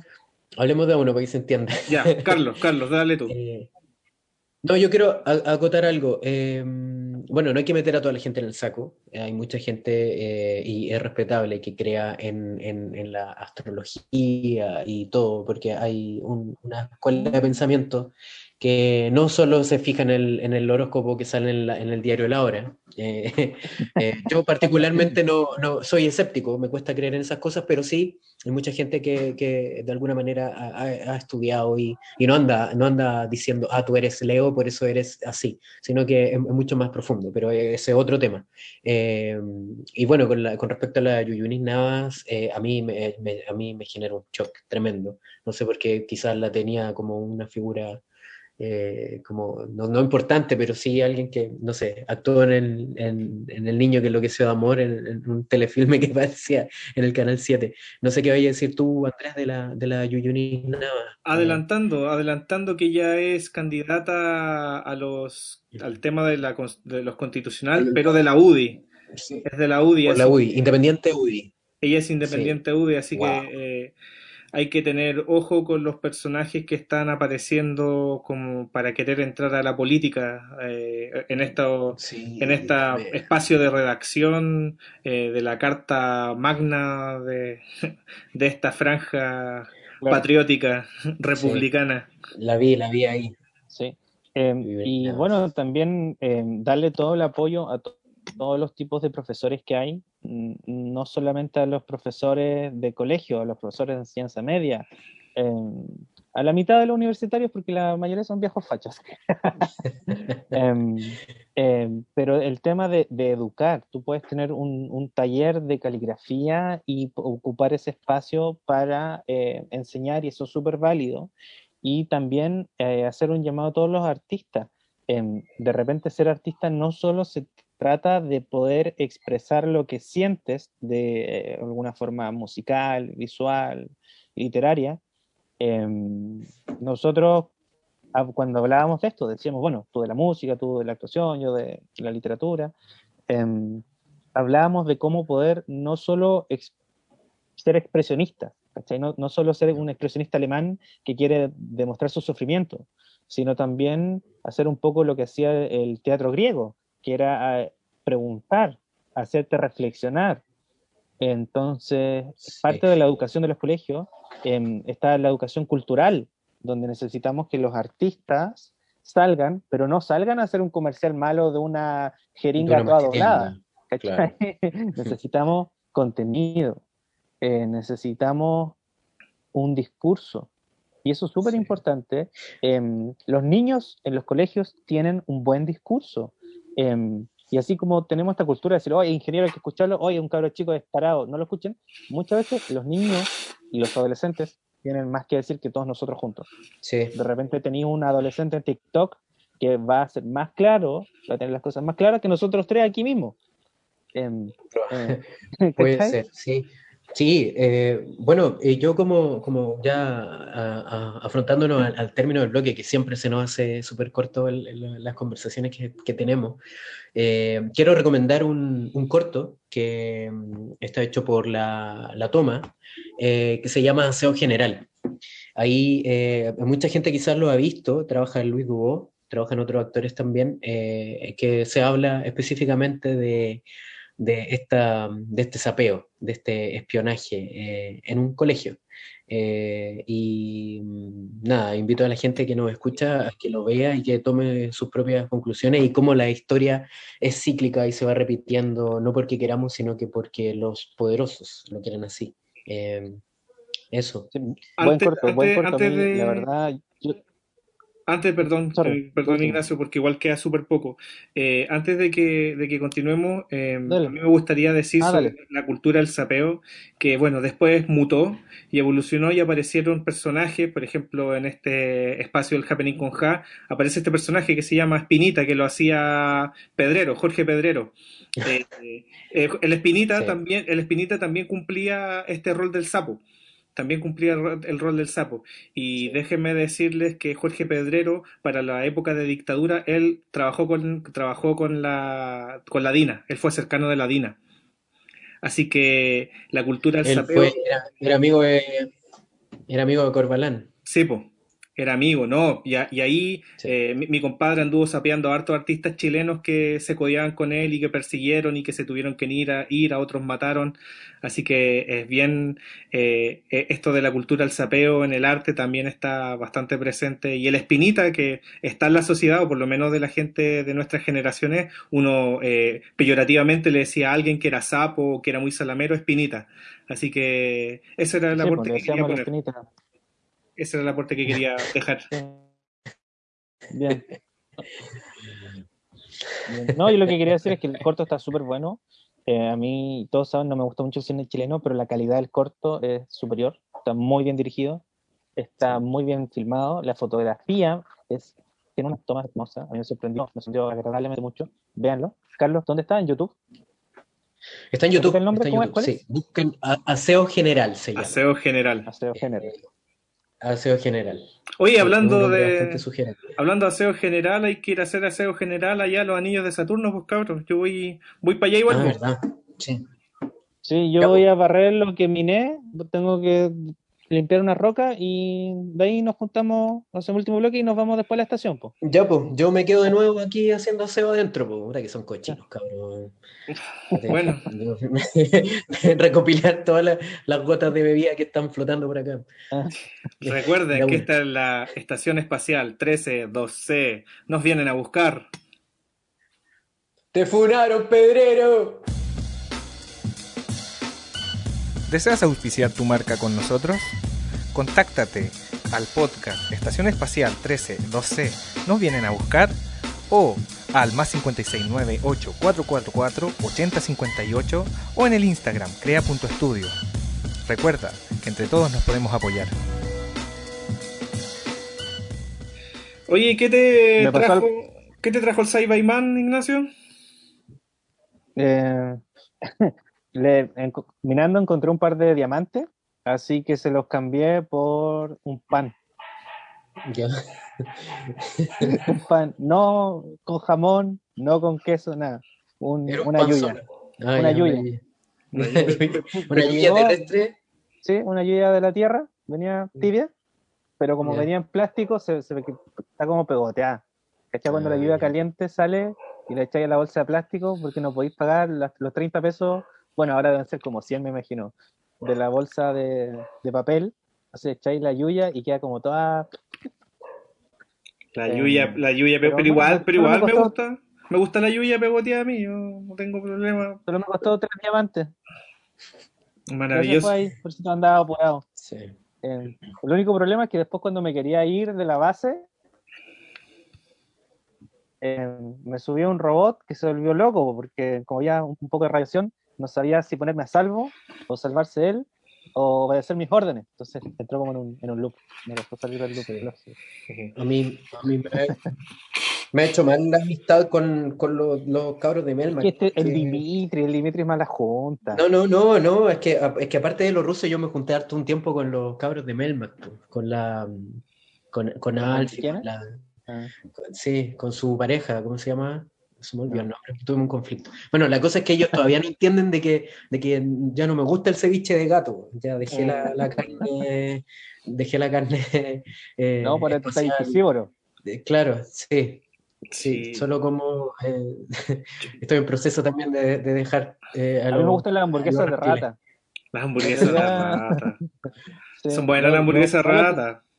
Sí, te mandan al baño y ahí tenéis que cachar cómo usar las tres conchas nomás, po, pero Pero, Sí. pero hay yo, que- que nomás. yo creo, Ignacio, que donde tú dijiste que hay estado vomitando harto, weón, eh, capaz que eres un gato, pues, weón, no te has dado ni cuenta y tú eres un gato, así que no vayas a Melmac, weón, te recomiendo que no vayas a Melmac. Si te ven, vomi- si te ven vomitando, te van, a, comer. te van a encontrar delicioso si te ven vomitando. Oye, re- retomamos, Toda la retomamos. barba que tengo, puros pelos que... Oh, volvimos, bien. Retomamos, retomamos. Estamos conectados. Este tercer espacio, eh, Tercera Yendo- sección, cultura tercera- pop. Cultura pop. Recordemos que habíamos hablado de él, la saga El Caballo, eh, estuvimos hablando sobre el tema de la red de espionaje y ahora en Cultura pop vamos a hablar de cosas que han ocurrido en esta semana y que se han hecho más presentes. En, en este caso, lo que tiene que ver con la franja electoral. Así que afírmate, Arturo Frei, Bolívar, uno como usted. Uno como usted. Cosas, cosas, cosas como Trabajo, esa. trabajo, trabajo.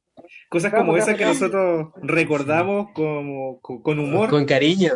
cariño. Sí, es que, eh, no, o sea, Arturo Frei Bolívar, eh, no sé si hay que recordarlo a él con cariño, sino que su campaña. No, su campaña. de no. tan mala que era. Sí, Sí.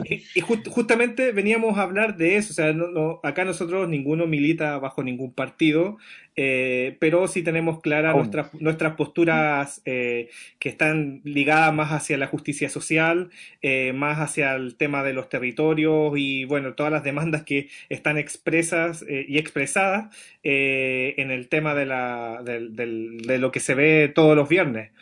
Em, pero en este Sí. espacio, en esta instancia que vamos a estar conversando sobre eh, la, la franja electoral, vamos a estar hablando como con un ojo clínico sobre el desarrollo y la construcción em, audiovisual de cada una de la franja electoral que está presente en la televisión y que estoy seguro que el 90% de los jóvenes chilenos no la han visto porque no van a ver tele, pero sí la ve la gen- el obrero promedio y la tercera edad. Así que es importante conversar sobre la franja electoral, verla y darse cuenta de la forma en que le pueden mentir a los a las personas con una edad sobre los 40 años, creo yo. ¿Qué opinan, chicos? Em, Oye, Mira, me yo, pasó yo- que fui al, a la estación gringa ayer. eh, fui a ver a mi amigo Neil Armstrong, porque para los que no saben, el que volvió no es él, es un reptiliano, ya. un cambiaforma. El real Neil se jubiló y está aquí en una estación espacial. Eh, y estaba viendo tele. Yo de verdad que no veo tele, eh, aparte que no tengo mucho tiempo, no, no tengo conectada la antena a la tele. Tengo los servicios, los streaming. Y no es de hipster, es que no, no tengo la antena, no, No. sé, de verdad. Y ahora no Lo hay que ser que- hipster para no ver tele, sí, en verdad. No, Vale. Y lo único que alcancé a ver de la franja en la tele fue la lista CK. Eh, y, y lo que Calvin vi Klein. fue eh, ZK, perdón. ZK. ah, ya. Sí, no, que- Calvin Klein era un tipo que mi papá conoció en, en la escuela. Lo salvó de ser atropellado. Ah, muy Ah, bien. ¿verdad? Oye, Car- Carlos, quería, sí. Carlos quería decir Eh, algo. espérate, y lo único que vi, No, sorry, lo último, lo único que vi fue que la, eh, la lista ZK eh, era Marvel Comics. Tenía como. Justamente, Ah. eso, eso iba a hablar, pero, pero no te me adelantes, Ignacio, que en cualquier momento vamos a llegar a la construcción Ya, de la lista Carlos, ZK. Carlos, Carlos, ¿qué iba a comentar? la- la- ah, sí, la, la li- la lista de la, del, del escudo. Eh, oye, eh, no, yo tengo una pregunta bastante, y, y es real. Eh, ¿están dando la, la franja en la tele? Están dando la franja en la sí. tele. Sí, lo que pasa es que los, Porque yo, lo, por lo- los No sé noticieros a qué hora, están empezando como, antes. como a las Ocho, nueve. ocho- no, ocho y media Ah, están partiendo. Ocho y media parte el noticiero en todos lados. Es que de pronto algunos canales empezaron a hacerlos antes por el tema de su, de su parrilla que tiene que ver con las teleseries y esas cosas. Y de pronto se volvió una convención de que entre ocho y media en adelante empiezan la- las distintas, eh, no- los distintos noticieros y o se extienden o se acortan. Bueno, depende de cada canal. ya. Pero voy a partir Yo, por sí, no. Carlos. No, no, el- mi pregunta era fidedigna porque yo lo que vi, eh, gracias a Andrés acá presente, fue por internet, ¿no? Los videos que están subiendo a YouTube, que la misma campaña está también siendo subida a, lo- las redes sociales. Eh, eso, creo Sí, que es que- mucho más impactante. voy a partir eh, conversando que para las personas que no lo pueden pillar por la televisión porque se levantan muy tarde, eh, que es una realidad que a mí me encanta, eh, pueden uno eh, adscribirse, suscribirse a, lo- a estos diarios o a 24 horas, Canal 13, y generalmente ellos transmiten la franja a través de Internet. Y queda ahí almacenada, por ende uno puede conectarse a cualquier hora 24 horas y bajar y subir y buscar la franja y verla completita, estos 15 minutos donde uno se puede entretener, donde uno se puede enojar, donde uno se puede alegrar y donde uno se puede informar de cómo la derecha quiere mentirle al pueblo, porque esto es lo que quiere hacer, la derecha le quiere mentir al pueblo. Y lo voy a decir abiertamente y una vez más, la derecha quiere seguir mintiéndole al pueblo, pero el pueblo eh, no sé qué tan despierto esté y, y creo que es misión de cada uno andar diciéndole a los adultos mayores o a las personas que tengan eh, un cierto nivel como de, apego hacia estas figuras republicanas que no son tan así. Cosas positivas que yo ah, vi en la franja. Que ustedes recuerdan que cuando nosotros éramos chicos eh, se hablaba con mucha... em, como si fuera una comedia o gracioso, la campaña de Aucán Wilcamán. ¿Se acuerdan de- recuerdo el nombre, recuerdo el nombre, pero no, recuérdame más, por favor. Pero, pero, pero si, tú- si tú te fijas, Yo no me acuerdo. a- el nombre. Eh, que iba, estoy seguro que él iba a ir a una de las primarias por parte del pueblo, de las comunidades mapuche, por ende él es el, el primero que aparece como, eh, como pueblo originario dentro de las campañas electorales, siendo que Chile es un país plurinacional. Y con esto de la educación, que fue como un asadón, que todo lo vuelve raso, eh, como que cortaron a, la- a la- a la- a las culturas eh, originarias que poblaban acá este territorio. Y lo, y lo, y lo positivo de esto, como por qué nombré a Aucán Wilcamán, es que hoy en día esto de lo plurinacional empieza a aparecer cada vez más y ahora está apareciendo en la franja. Aunque tienen tres segundos cada pueblo, están apareciendo y para mí eso es muy positivo porque la política de territorio tiene que ser hecha por quienes viven ahí y no por los que tienen los contactos con las transnacionales y quienes firman para simplemente seguir perpetuando el extractivismo que es común en el tercer mundo, el llamado tercer mundo, que en el fondo nosotros somos como un yacimiento o una especie de, de huerta para Europa y mandemos palta y mandemos uva y mandemos cobre y, y- y en el fondo el país no aprovecha sus propios recursos. Por eso para mí es espectacular que aparece en un comienzo el pueblo quechua, el pueblo aymara y el pueblo mapuche con sus distintos candidatos independientes para redactar esto de la, de redacción de la constitución. No sé qué tienen algo que Sí. aportar, chiquillos. No, Yo, no, no, eh, no, me, sí. me parece, por un lado, algo bastante bueno, porque estamos visibilizando algo que antes no tenía como una visual en lenguaje televisivo.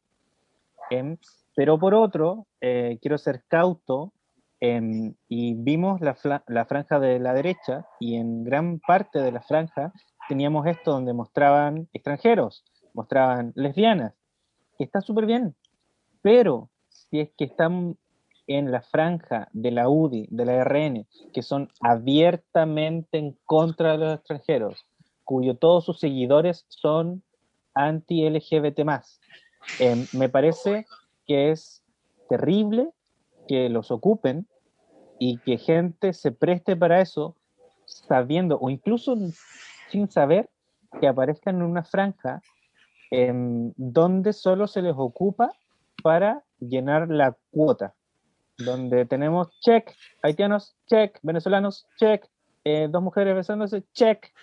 Em, Gente pobre. pero más allá de mostrarlos, está- gente pobre, check, eh, que está bien, eh, los partidos que lo muestran son exactamente los mismos partidos que están en contra de todo esto. Y aunque ellos no necesariamente lo digan públicamente, eh, la gente que apoya estos partidos son los que son aún más en contra de cualquier tipo de extranjero, cualquier tipo de gente que no sea heterosexual, cualquier persona que sea un- un poco más marinita como nosotros. Entonces, me parece bueno por un lado, pero sería cauto por ver quién lo dice. Eh, Claro. Sí, es que, bueno, eso habla, habla mucho de, porque, mira, siendo como, a lo mejor, eh, no sé, ¿cómo decirlo? ¿Cuál es la palabra? Como en, el, en, un, en un mundo de Bill Pap, pensando en lo mejor, eh, que las personas quieren entregar lo mejor o que de verdad sus intenciones son, son eh, nobles, en las que quieren cambiar su pensamiento. eh, estoy hablando de las campañas de la UDI, RN, Egópolis, eh, quieren cambiar su pensamiento y quieren que también con eso arrastren a su, a su electorado más duro a, a- a pensar distinto, con, con los nuevos tiempos, acordar los nuevos tiempos. Eh, quisiera pensar de que es de una manera noble, pero al final te das cuenta de que es una, un rapto, es un rapto del, eh, ideario de las cosas que están pasando realmente en el país eh, y a nivel mundial, ¿cachai? El cambio de pensamiento, el cambio del, paradigma, eh, la no discriminación, la empatía, el, humanismo, por así decirlo, en contraste con su discurso, con lo que tú estabas hablando, de que tienen a estas personas eh, o, esto quieren ellos mostrarse como súper abiertos eh, ideológicamente, pero al final no es así, es porque solamente quieren sacar réditos políticos. Tenemos el caso, el ejemplo eh, preciso para eso, que es la señora Marcela Cubillo, ¿no? La ex ministra de Educación. Pro rechazo, pro vida, como ella se dice, UDI recalcitrantemente, eh, y, que, y, que, y que luchó incansablemente en, en contra del apruebo y ahora eh, ella eh, quiere ser parte de la, de la gente que redacte la nueva constitución. Eh, así de ridículo. Bueno, aporta- Eh, aportándote, en este caso extremo. Aportando sobre esto, sobre la Cubillos, también ella estuvo en contra de la ley de separación de la, del divorcio y fue la primera en divorciarse. Así que eh, cosas como esa eh, son como súper comunes en esa señora y creo que no es necesario darle tanta pantalla a alguien que creo No. que todo el país es, es- pero es, o- es bueno que uno la- las ponga en la mesa y decir, mira, esta señora es nefasta y, y- y reconocerla por eso. Y que viene siendo nefasta Claro, desde, y- la, desde la campaña de, de, de- de Pinochet, así que Del sí. Oye, ahora que tú estabas diciendo Bill Pipe, son buenos para carretear Billy Mike. Oye, son curados, son Sí, curados esos cabros. Son curados, sí. Son, Sí, sí. son curados. No, y que son medios pasteros, ¿no? Que, que- Sí, pues, que han Billy es falopa. No, sí, Mike Es que- le, le hace a, a cosas la heroína. bajaron harto de peso, no sé si le hacen al, Em, a que- la pasta o, al- o a, o a las pastillas para adelgazar. Mike, Mike, una, Mike una vez me invitó un vodka pap. No se los recomiendo el vodka pap. Oye, vamos a continuar. po. Hay algo que tiene que ser súper importante sobre esto de los pueblos, que me quiero enfocar harto en los pueblos originarios, eh, que es súper importante porque cuando nosotros estábamos en el colegio se nos hablaban de ellos como si estuvieran extintos, como si ya no, eh, ya, ya- ya no Sí. existiera ninguna de su población. Y en esa época la población existía y eran reductos pequeños y te das cuenta que la educación se encargaba como de, eh, en este caso, de, de ocultarlos como si fuera simplemente un elemento de un museo que lo podías encontrar eh, ahí, en un icarito, en un museo. Y la gente, Carlos, Y la gente que, y la gente que pertenecía y que hasta ahora pertenece, sobre todo la gente más antigua, con más edad, que pertenece a los pueblos originarios que tienen sangre mapuche, eh, no sé así en, el norte, los que he hecho a los aymara, eh, pero ese mismo hecho hacía que se avergonzaran de dónde, venían, de, dónde venían, ¿no? Eh, muchos, muchos, cambiaron, muchos cambiaron su apellido, los modificaron eh, pues, y, pasaba, pasaba eso. Ah. Por eso estoy en lo, es lo más positivo. Nosotros éramos su. Lo, más positivo, lo más positivo para mí. Sí, y, pero también al, mismo tiempo hay que em, que sean cautos sobre em, ver de que una cosa es que yo te mencione, em, yo hable de ti. Ah, y otra cosa es que yo realmente te apoye cuando sea necesario. Entonces sí, también debemos ser cautos con eso. Sí, pero, pero yo estoy ahora... Está súper bien que aparezcan. no, estoy, no, estoy nombrando eh, sobre la, la, franja electoral del pueblo quechua, aymara y mapuche, de sus independientes, de sus independientes, como pueblo aymara, de sus independientes. muy bien. Eso, eso no, no, no de que la UDI ocupe, no, no, no, eso después lo vamos a analizar. No, no, sí sé, sí sé, pero em, ya, lo que yo quería decir es que lo que me llamó mucho la atención em, es la calidad audiovisual de, la franja. Sí. Em, la calidad tipo... Dime. Vamos a ir avanzando. Ahora iba a, continuar con eso. Después nosotros nos podemos encontrar, eh, bueno, sobre la lista del pueblo, que a mí una de las listas que no sé si decir me representa, o por lo menos a mí la que más me hace, me da algo de alegría, porque voy a partir con las cosas alegres y después vamos a ir hacia lo, hacia lo oscuro. Eh, que la lista del pueblo, bueno, eh, es la única que te pone una propuesta como oposición, es la única que te dice eh, renuncia a Piñera, es la única que te dice a no dejar las calles, es la única que pone las cosas que las personas viernes a viernes han ido construyendo en todas las plazas del país y me saco el sombrero ante las personas que usan su, su, su podio de fama, por así decirlo, para darles el pase gol a ellos y que en el fondo uno en el, le dé la oportunidad al pueblo de escribir la, constitución, no, no a los partidos políticos. Así que eso por otro lado en la lista del pueblo. No sé qué tengan que aportar respecto a aquello. Es que estamos, claro, estamos hablando específicamente de, los actores, ¿no? De, estos actores que aparecen en esta franja y que, y que viene también a, como a coronar una eh, cultura de, eh, de, las campañas políticas, sobre todo de lo que fueron los 90 y los 2000 de la concertación, ¿no? Que, que, muchas muchas personas que pertenecen al arte, sobre todo actores que, bueno, eran las caras visibles, eh, creían, yo de verdad lo, pienso, creían honestamente en lo, que, en lo que esto podía traer como un cambio, ¿no? Después de la dictadura y todo. Que después se fue chacreando y que se empezó a transformar solamente en un show. Eh, por, ese lado lo entiendo, de que, de que su rostro, su credibilidad la pusieron al servicio de esto. Eh, también porque había mucho amiguismo, no con todos quizás, pero sí mucha gente, eh, como decía, honestamente participaba en las campañas ocupando su, su, fama para poder expresar algo y para que la gente lo, lo pudiera concordar con esa idea, ¿no?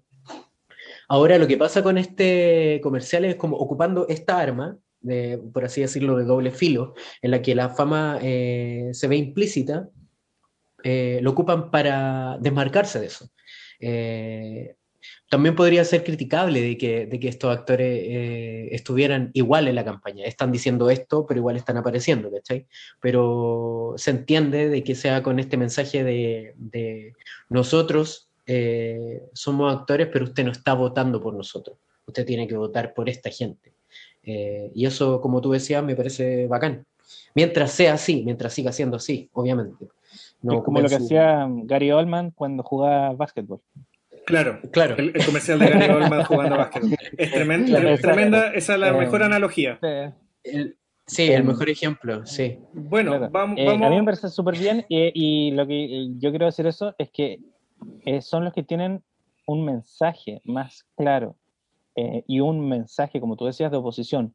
Em, se peleó un año, se peleó, gente perdió la vista, gente perdió ojo, em, gente, gente fue golpeada, gente murió para ganar algo. Y ahora los mismos que no querían que esto se ganara están haciéndose los lindos. Los otros, que son de oposición, entre comillas, no tienen un mensaje claro. Pero aquí el mensaje es claro. Em, se peleó mucho, se perdió mucho, todavía no se ha ganado al 100%. Hay un mensaje claro ahí. Es importante escucharlo em, y que no se desvirtúe como muchos otros mensajes de la oposición que no tienen un mensaje muy claro. Eso. Bueno, vamos a continuar, que en el fondo después sigue eh, la lista con, la, con las candidaturas de la Unión Patriótica, el PTR y el Partido Humanista, que son cosas que son parte de una oposición que también han estado ahí bien marcada en temas de, no sé, pues de los retiros de la FP, en temas que en el fondo a veces los tratan de enlodar, pero con ciertos personajes que pertenecen hacia, en sus filas y que es mejor no nombrar, pero siguen la línea de lo que han hecho ellos siempre como partido. Y mm, en, en lo discursivo de, su, de sus videos eh, siguen haciendo lo mismo. Por ejemplo, el Partido Humanista, eh, bueno, en este caso pone a la Pamela Giles y a su esposo, porque él va como una, en su candidatura como gobernador, y te van mostrando a, los, a los independientes de su lista. No hay mucho que analizar respecto a eso. Bueno, después llegamos, eh, por ahí aparece un micro, un segundo, medio segundo de, de los republicanos. Sí, del Partido Oye, Republicano. eso a mí me pareció de verdad ciencia ficción, así. Dick fue- Face, así, Dick Face, así. Sí, Sí, sí, sí, fue. sí. No sé, Sí. no sé si, bueno, ellos ah, eh, se aprovecharon de su poco tiempo, de que menos mal que no tienen más tiempo, pero como para, pero el, el mensaje subliminal, así como, Sí, Sí, imagen como así, cuando ponían la Coca-Cola en los cines. Tome Coca-Cola. sí, Eh, así eh, como, eh, Como el club de la pelea cuando aparece el wow. desnudo. Sí, pues, Hubo bueno, un cuadro donde bueno, apareció el sí, escudo de, de Capitán América malo. Un segundo así, ¡pam! Y, y- y los tres quedamos como, ¿qué? Sí, ¿Por fue qué? impactante, la verdad, impactante. No sé si, Eh, Volvemos a decir que el discurso audiovisual es peligroso. Y, y eso, y eso es peligroso, porque eh, con eso se están burlando y con eso están diciendo afírmense, venimos nosotros, como partido, como un partido que se va a quedar en el país, como un partido No. que, que- que va a crecer, ¿cachai? Y hay que tener No. cuidado, cuidado. Yo No, creo que hay que ser no. cauto. Vamos a seguir, vamos a seguir. O sea, aparece el Partido Republicano, así, medio segundo, y después empiezan los buenos. O sea, la UDI, que antes la UDI era mala, la UDI era derechista, la UDI era golpista, la UDI fue a Londres a dar jugo, weón, porque al Tata se lo están llevando preso. Ahora la UDI a tirar huesos de pollo a la, a la gente, Sí, O sea, ahora la gente que está... empieza la UDI. Bueno, la UDI, eh, ellos eh, muestran que hay eh, los medios de comunicación están en sus manos, los medios audiovisuales caros están en sus manos y muestran un trabajo discursivo bien hecho, muestran unas propuestas bien claras, ellos eh, ocupan colores para bien exacto en cuanto a su discurso de tener a, a una mesa demostrando donde te van mostrando a sus caras, ni siquiera te las presentan, sino que tienen esto de la voz en off y tienen ahí mostrando a Joaquín Lavín, por ende ni siquiera están hablando de los constituyentes, ellos están hablando de la presidencial de una, te ponen a Joaquín Lavín Sí. y te van mostrando sus caras de los constituyentes, que entre ellos está Miguelo, Yuyunis Navas, puros nefastos, ¿cachai? La doctora Cordero. La doctora Ah. Cordero, la Marcela Cubillo, ocupan a una, Ah. a- a- ocupan a una persona con, eh, con igualdad eh, di- diferente, que, que anda en silla, eh, con necesidad diferente, que anda en silla de ruedas, ¿cachai? Ocupan a un tipo con algún elemento mapuche, ocupan a alguna tipa con algún elemento de la huipala, por ende ellos, ellos a través de su discurso y empiezan a, a- a ocupar esto de la épica y empiezan a ocupar esto como del discurso del partido de fútbol y, y- y claro, y estamos además... todos antes del partido y nos rodeamos y, y- vamos a ir a ellos, y luchar ellos, a la ellos con, a darlo todo. claro, a darlo todo. Y ellos con el tema de los filtros hacen que todos sus, que todos sus candidatos se vean muy blancos. No obstante, antes de empezar el tema de la UDI, antes de que ello empiece, te, hablan de, un tema de emprendimiento, de distintas familias que parten con 5 mil pesos y ahora son pyme. Pero lo divertido de esto es que en el discurso audiovisual ellos ocupan un filtro sepia para que estas personas emprendedoras se vean más morenas en México. Más morena. Sí. Por- Están en México. ¿cachai? Porque el Sí, campo está están en en- México. Es como en Breaking no están Bad. en el cualquier, filtro claro, naranja. no es- Están en eso, no México. están en cualquier México, están en el México de Breaking Bad. Por, Claro, por ende, no. por ende, yo, yo, Oye, no, yo no sé pausa. si, si eh, espera, yo no sé si es una burla esto. Ignacio. Es una burla. pausa. Es una burla. Em, yo tengo muchas cosas que decir ahí. Em, lo primero, estamos volviendo al tema de la primera sección, idealizando la mentira de que eh, la meritocracia te lleva. O sea, si tú em, no eres rico es porque no trabajas, pero ¿de qué estamos hablando? De niños trabajando. Ahí está el niñito, no me acuerdo si era el niño o niña ahí trabajando. niña, em, niña. idealizando una, una niña, ¿cachai? Pero la niña tiene que trabajar. Luego, la mamá tiene que trabajar, porque en Chile las mujeres ganan menos. Y no solo eso, sino que están en la precariedad laboral, donde no tienen cotizaciones, no tienen seguro médico, no tienen un montón de cosas, donde tienen que dar, si es que boleta, eh, y estamos romantizando la precariedad laboral de la mujer. Estamos romantizando el trabajo infantil. Em, Sí. Recordemos que si no fueran por las protestas, los niños seguirían trabajando. El concepto de la niñez es algo nuevo en, en la Sí, cultura es, es. Es algo donde cuando al niño se le deja de ver como mano de obra, nace la niñez. Antes de eso eran simplemente trabajadores en miniatura. Eh, y ahora Sí. con esto de la mentira de que si tú trabajas y empiezas con 5 mil pesos, vas a poder comprarte una casa en la playa y muchos autos, eh, y hay gente que lo cree, eh, vamos, ¿de qué estamos hablando? Partimos Sí, es que- mal porque están romantizando esto y más encima con un filtro de sepia en México. Em, pero para llegar a eso, eh, tienen que tener un conocimiento del idioma audiovisual importante. Em, no basta con que tú simplemente digas, ah, me gusta el cine, yo vi muchas series, muchas películas. Ahí hay un estudio de la semiótica, hay un estudio del lenguaje audiovisual, hay una calidad de producción importante. Em, ¿cachai? Cuando tú ves que eh, los blurs del fondo están como alargados y parece como cine, es porque tienen cámaras caras que logran el efecto Panavision. Em, ¿cachai? No es como que simplemente esté grabado con un iPhone. Eh, ahí hay recursos y hay audiovisuales que saben de lo que están hablando. Em, entonces, no cualquiera puede llegar y construir esta franja tan bien hecha, tan bien articulada, pero al mismo tiempo romantizando un mensaje tan erróneo. Carlos, ibas a Que decir te están algo. vendiendo. Iba a decir muchas cosas. Eh, nada, es, es bueno, con este tema de la romantización de la pobreza, eh, uno se da cuenta al tiro de que te están vendiendo la pescada, ¿no? Eh, por eh, términos más prácticos, más, más, más coloquiales.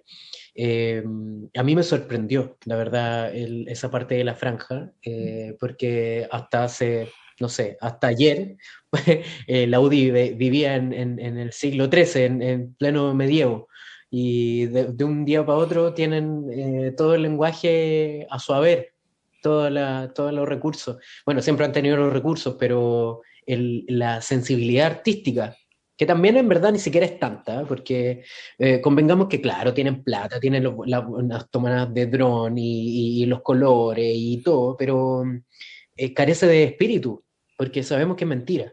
Eh, carece de... Nosotros sabemos que es mentira, Claro. pero mucha gente puede que no lo sepa. Sí, Y pero- recuerden pero que hay estamos- estudios que demuestran que la gente que no está decidida, para ellos son las propagandas. La mayoría de la gente ya sabe por quién va a votar. Estamos acá, estamos acá para eso, ¿no? No hay que, no hay que, tiene que investigar un poquito más nomás para cachar de que le están vendiendo la pesca. O sea, estáis viendo a la Cubillo ahí abrazando, de- perdón que la nombre de nuevo, pero es que es el ejemplo más tácito, eh, abrazándose, así como si estuvieran en, en, no sé, eh, a punto de salir a la cancha, como lo hablábamos también. Es, menos, Eh, menos este- degenerado, oye, es menos degenerado que esté la Matei ahí, pues, weón. Está hasta la Matei. Claro, Y, y es menos hasta la- claro, po. Es menos, claro, es mucho menos eh, eh, violento que esté la Matei. imagínate, imagínate a lo que hemos llegado, como decir, eh, la, la Evelyn Matei, por lo menos se sabe qué es lo que piensa desde siempre, porque siempre ha mostrado su postura y es menos violento que está ahí, porque, no sé, es la Matei, ¿cachai? Pero que, que pasen este tipo de cosas, que te quieran vender eh, gato por liebre, eh, eh, eh, eso es lo indignante. Y Eh, todo esto con esa toma de dron Sí. en Oye, la hora dorada. sí. Vamos, vamos, con vamos, vamos, con- vamos a continuar porque vamos para que no se nos alargue tanto esto. Mira, después sigue eh, RN y Evópolis, que son dos partidos que son como lo mismo, simplemente eh, tienen diferentes líderes. Eh, RN hace un video súper eh, muy a la Teletón, con una música muy a la Teletón, con una estética muy a la Teletón, pero quiero que hay que analizar algo que es súper importante sobre el discurso, que te ponen a Mario Desbordes hablándole a sus independientes parados en una plaza. Por ende, con eso te ponen el tema del territorio, de trabajar en el territorio. Por ende, no es una, no, yo no soy un político de oficina, soy un político de cancha. Esa, esa, esos discursos te, te, te, lo, te, los tratan de dar y como que Mario Desborde fue bien amarillo durante un tiempo y de pronto empezó como a candidatearse y empezaron a aparecer, por ejemplo, eh, creo que está hasta Bárbara Rebolledo. No, Bárbara Rebolledo aparece en Evópoli. Es de, es de Evópoli, sí. Por ende, después seguimos antes de que para que cerremos luego, eh, aparece eh, Evópoli, que aparece el señor Briones, que otro nefasto más, que aparece como escribiendo, escribiendo una carta, cacha, escribiendo una carta con cara de redacto una carta, y también muchos colores pasteles, todo muy bien grabado, y también hablando del Chile que ellos quieren como Evópoli. Y ahí empiezan a aparecer todas estas caras, Bárbara Rebolledo, Blumel, Hernán Larraín, eh, Macarena mm. Venegas, de la, la, jueza del Mega. Macarena Venegas, ¿cacha? Sí, eh, y eso, y eso, eso, ese, ese es el tema que eh, está como, está como centro derecha que te intentan pintar, porque para mí la centro derecha es la democracia cristiana. Por ende, eh, yo no sé eh, en qué momento ellos son centro derecha y te, y te, intentan vender como esto de suavizar la derecha cuando ellos, antes de que eran eh, Chile Vamos, ahora es Vamos Chile, donde está UDI y, y, todo, sí. están tra tratando de suavizar la derecha y como mostrarte como el Partido Demócrata que eh, va a gobernar el país en el fondo. Por algo, eh, de alguna otra forma, Bellolio dijo vamos a ganar 3 es que, bueno, La aparición, ¿en serio dijo eso? La aparición, la aparición del, del, del partiducho este de, de, extrema derecha, del, el, el, del mensaje subliminal, eh, tiene sus efectos positivos para ellos. Que, que, que, pasa esto, que se empieza a correr la, el, el, como el espectro, que si aparece un más facho que yo, eh, dejo de ser tan facho, ¿cachai? Es como, que se empieza a, correr esa brecha, entonces e, eso es lo que está pasando y con eso es con lo que hay que tener cuidado, eh, de que la gente compre eh, ese discurso es, es tremendo. Y, y, volvemos una vez más como a los chulos que son, eh, a pesar de que tengan toda la plata del mundo. Porque, claro, el, el, hay algunas campañas que no son de derecha que son igual de chulas, como con los... Con, con, eh, vamos, esto, a llegar, vamos a llegar a ellos, vamos a llegar a ellos, no te preocupes, sí, vamos a llegar sí, a ellos. No, que, se, no se me olviden. Sí, que es del, de la Frente Amplia y que, por otro lado, eh, tienen mucha, mucha plata, pero al final terminan siendo, si uno, si uno eh, investiga un poquito más, si uno eh, como que profundiza un poquito más, te das cuenta de que son igual de ordinarios que siempre.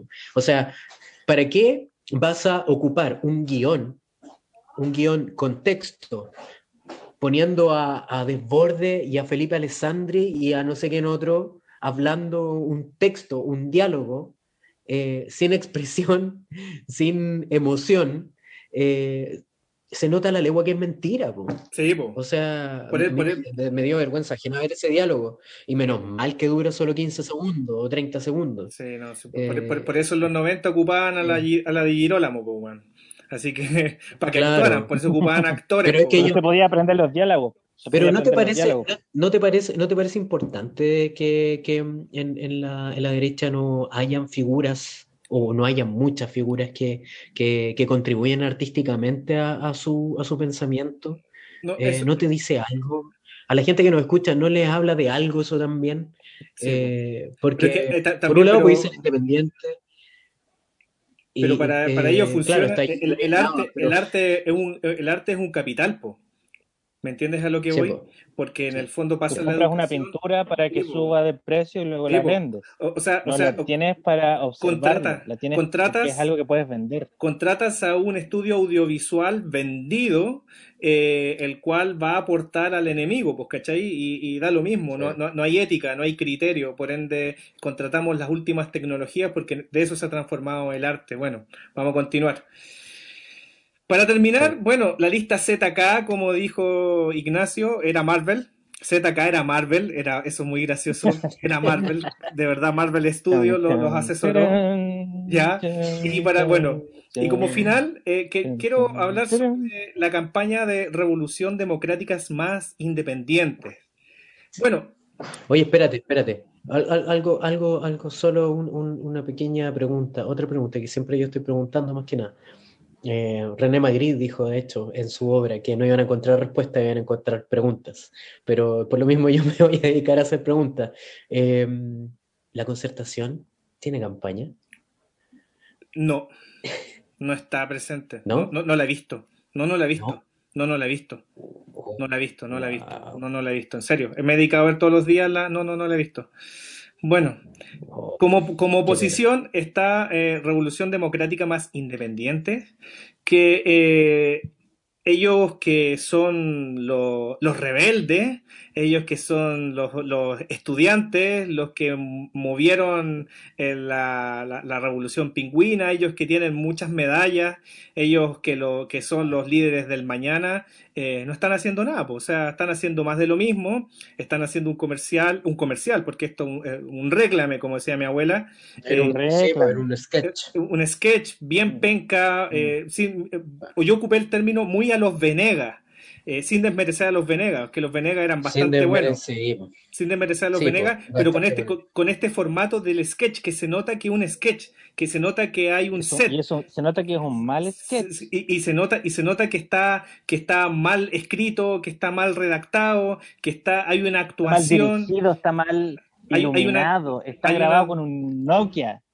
hay una actuación. los son buenos. Una actuación mala una, una, actuación mala, una actuación forzada de lo que es una, una doctora con cierto grado, eh, de una persona de alta clase, la, eh, o sea, ellos, ellos están mal utilizando los arquetipos y los están perpetuando y son cosas que queremos derrumbar, por mucho que ellos digan esto es lo que queremos derrumbar, entonces ¿por qué lo ocupas como discurso?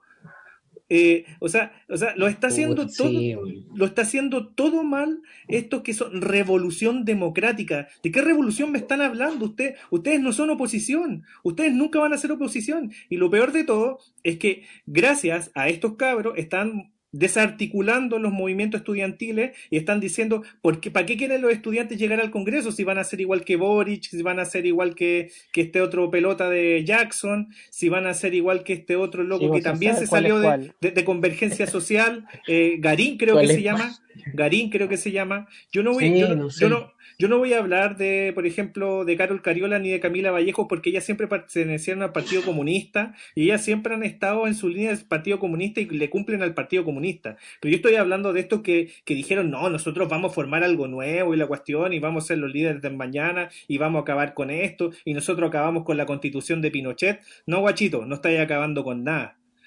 Porque están ayudando a que se... Están jugando cuando hicieron un pacto. Es que claro, sí, pues, es que desde ese momento su credibilidad se fue al suelo y lamentablemente eh, se meten al, al, bolsillo todo lo que, como tú decías, pues, todo la, la, lo el, discurso que ellos tenían. Y me da lata porque tú decís, puta, de nuevo están cagando fuera el tiesto, de, de nuevo están haciendo las cosas mal o a media. Es como quería, que la gente quería confiar en ellos mucha gente, no estoy hablando de toda la gente, mucha gente quería confiar en ellos y de nuevo la están cagando, es como puta, pónganse de acuerdo entre ustedes, no que son amigos de todo lo, de, la gente eh, de, cineastas, de audiovisuales, y hacen esta campaña paupérrima, es como... Es un mal sketch.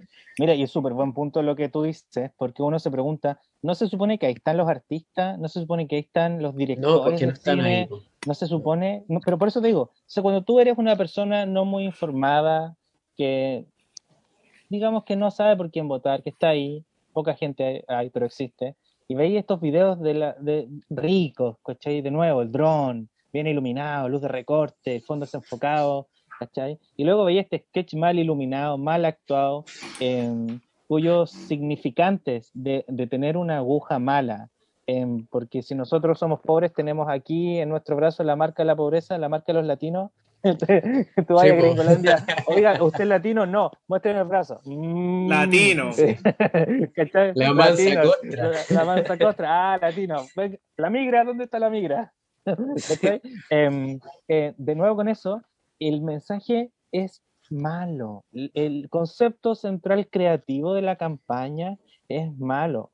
Los otros ya están haciendo, como decías tú, Andrés, ya están haciendo campaña presidencial ahí. Sí. em, y está bien hecha. ¿Cachai? No me gusta que esté bien hecha, pero está bien hecha.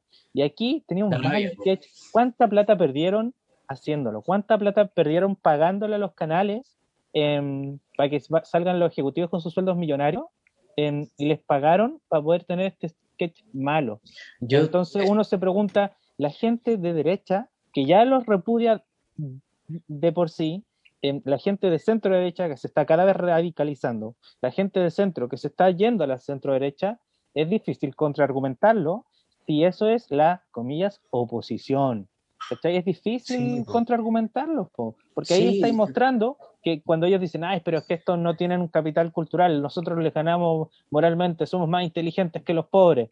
Eh, em, independiente de que sea cierto o no sea cierto, o por qué lo es, es lo que ellos dicen, em, le estáis dando la razón con este mal sketch. po. Le estáis dando la razón y, y- y- y más encima arrastran a un montón de gente que cree en ello eh, y, que, y que estoy seguro, eh, eh, bueno, espero no quemarme con esto, pero estoy seguro que dentro de sus filas debe haber gente que de verdad cree todavía en ellos, ¿cachai? Y, y- y gente que, que de verdad quiere hacer las cosas bien, pero que con este tipo de campaña no se puede. po. No, ya. Para que no solo nos quedemos en, en lo artístico y en, lo- en la factura, sino que el discurso no, no está siendo suficiente. Ya muchachos, se nos ultra pasó el tiempo, es que el debate de esta semana estuvo bastante intenso, yo creo que vamos cada uno con sus últimas palabras, mis últimas palabras es por favor, eh, no sé, no soltemos las calles, informémonos, eh, develemos, ayudemos a compartir, ayudemos aunque, aunque nos borren todos de Facebook, weón, inundemos nuestras redes sociales de que los pacos valen callampa, de que renuncia Piñera. 13-12, Acá, sí, all cops are bastards, que- que- todos que- los pagos que- son bastardos. que todos sepan mi postura, si en el fondo siempre fui pobre y es lo que los pobres queremos nomás, un poquito de dignidad. Carlos, tus últimas palabras.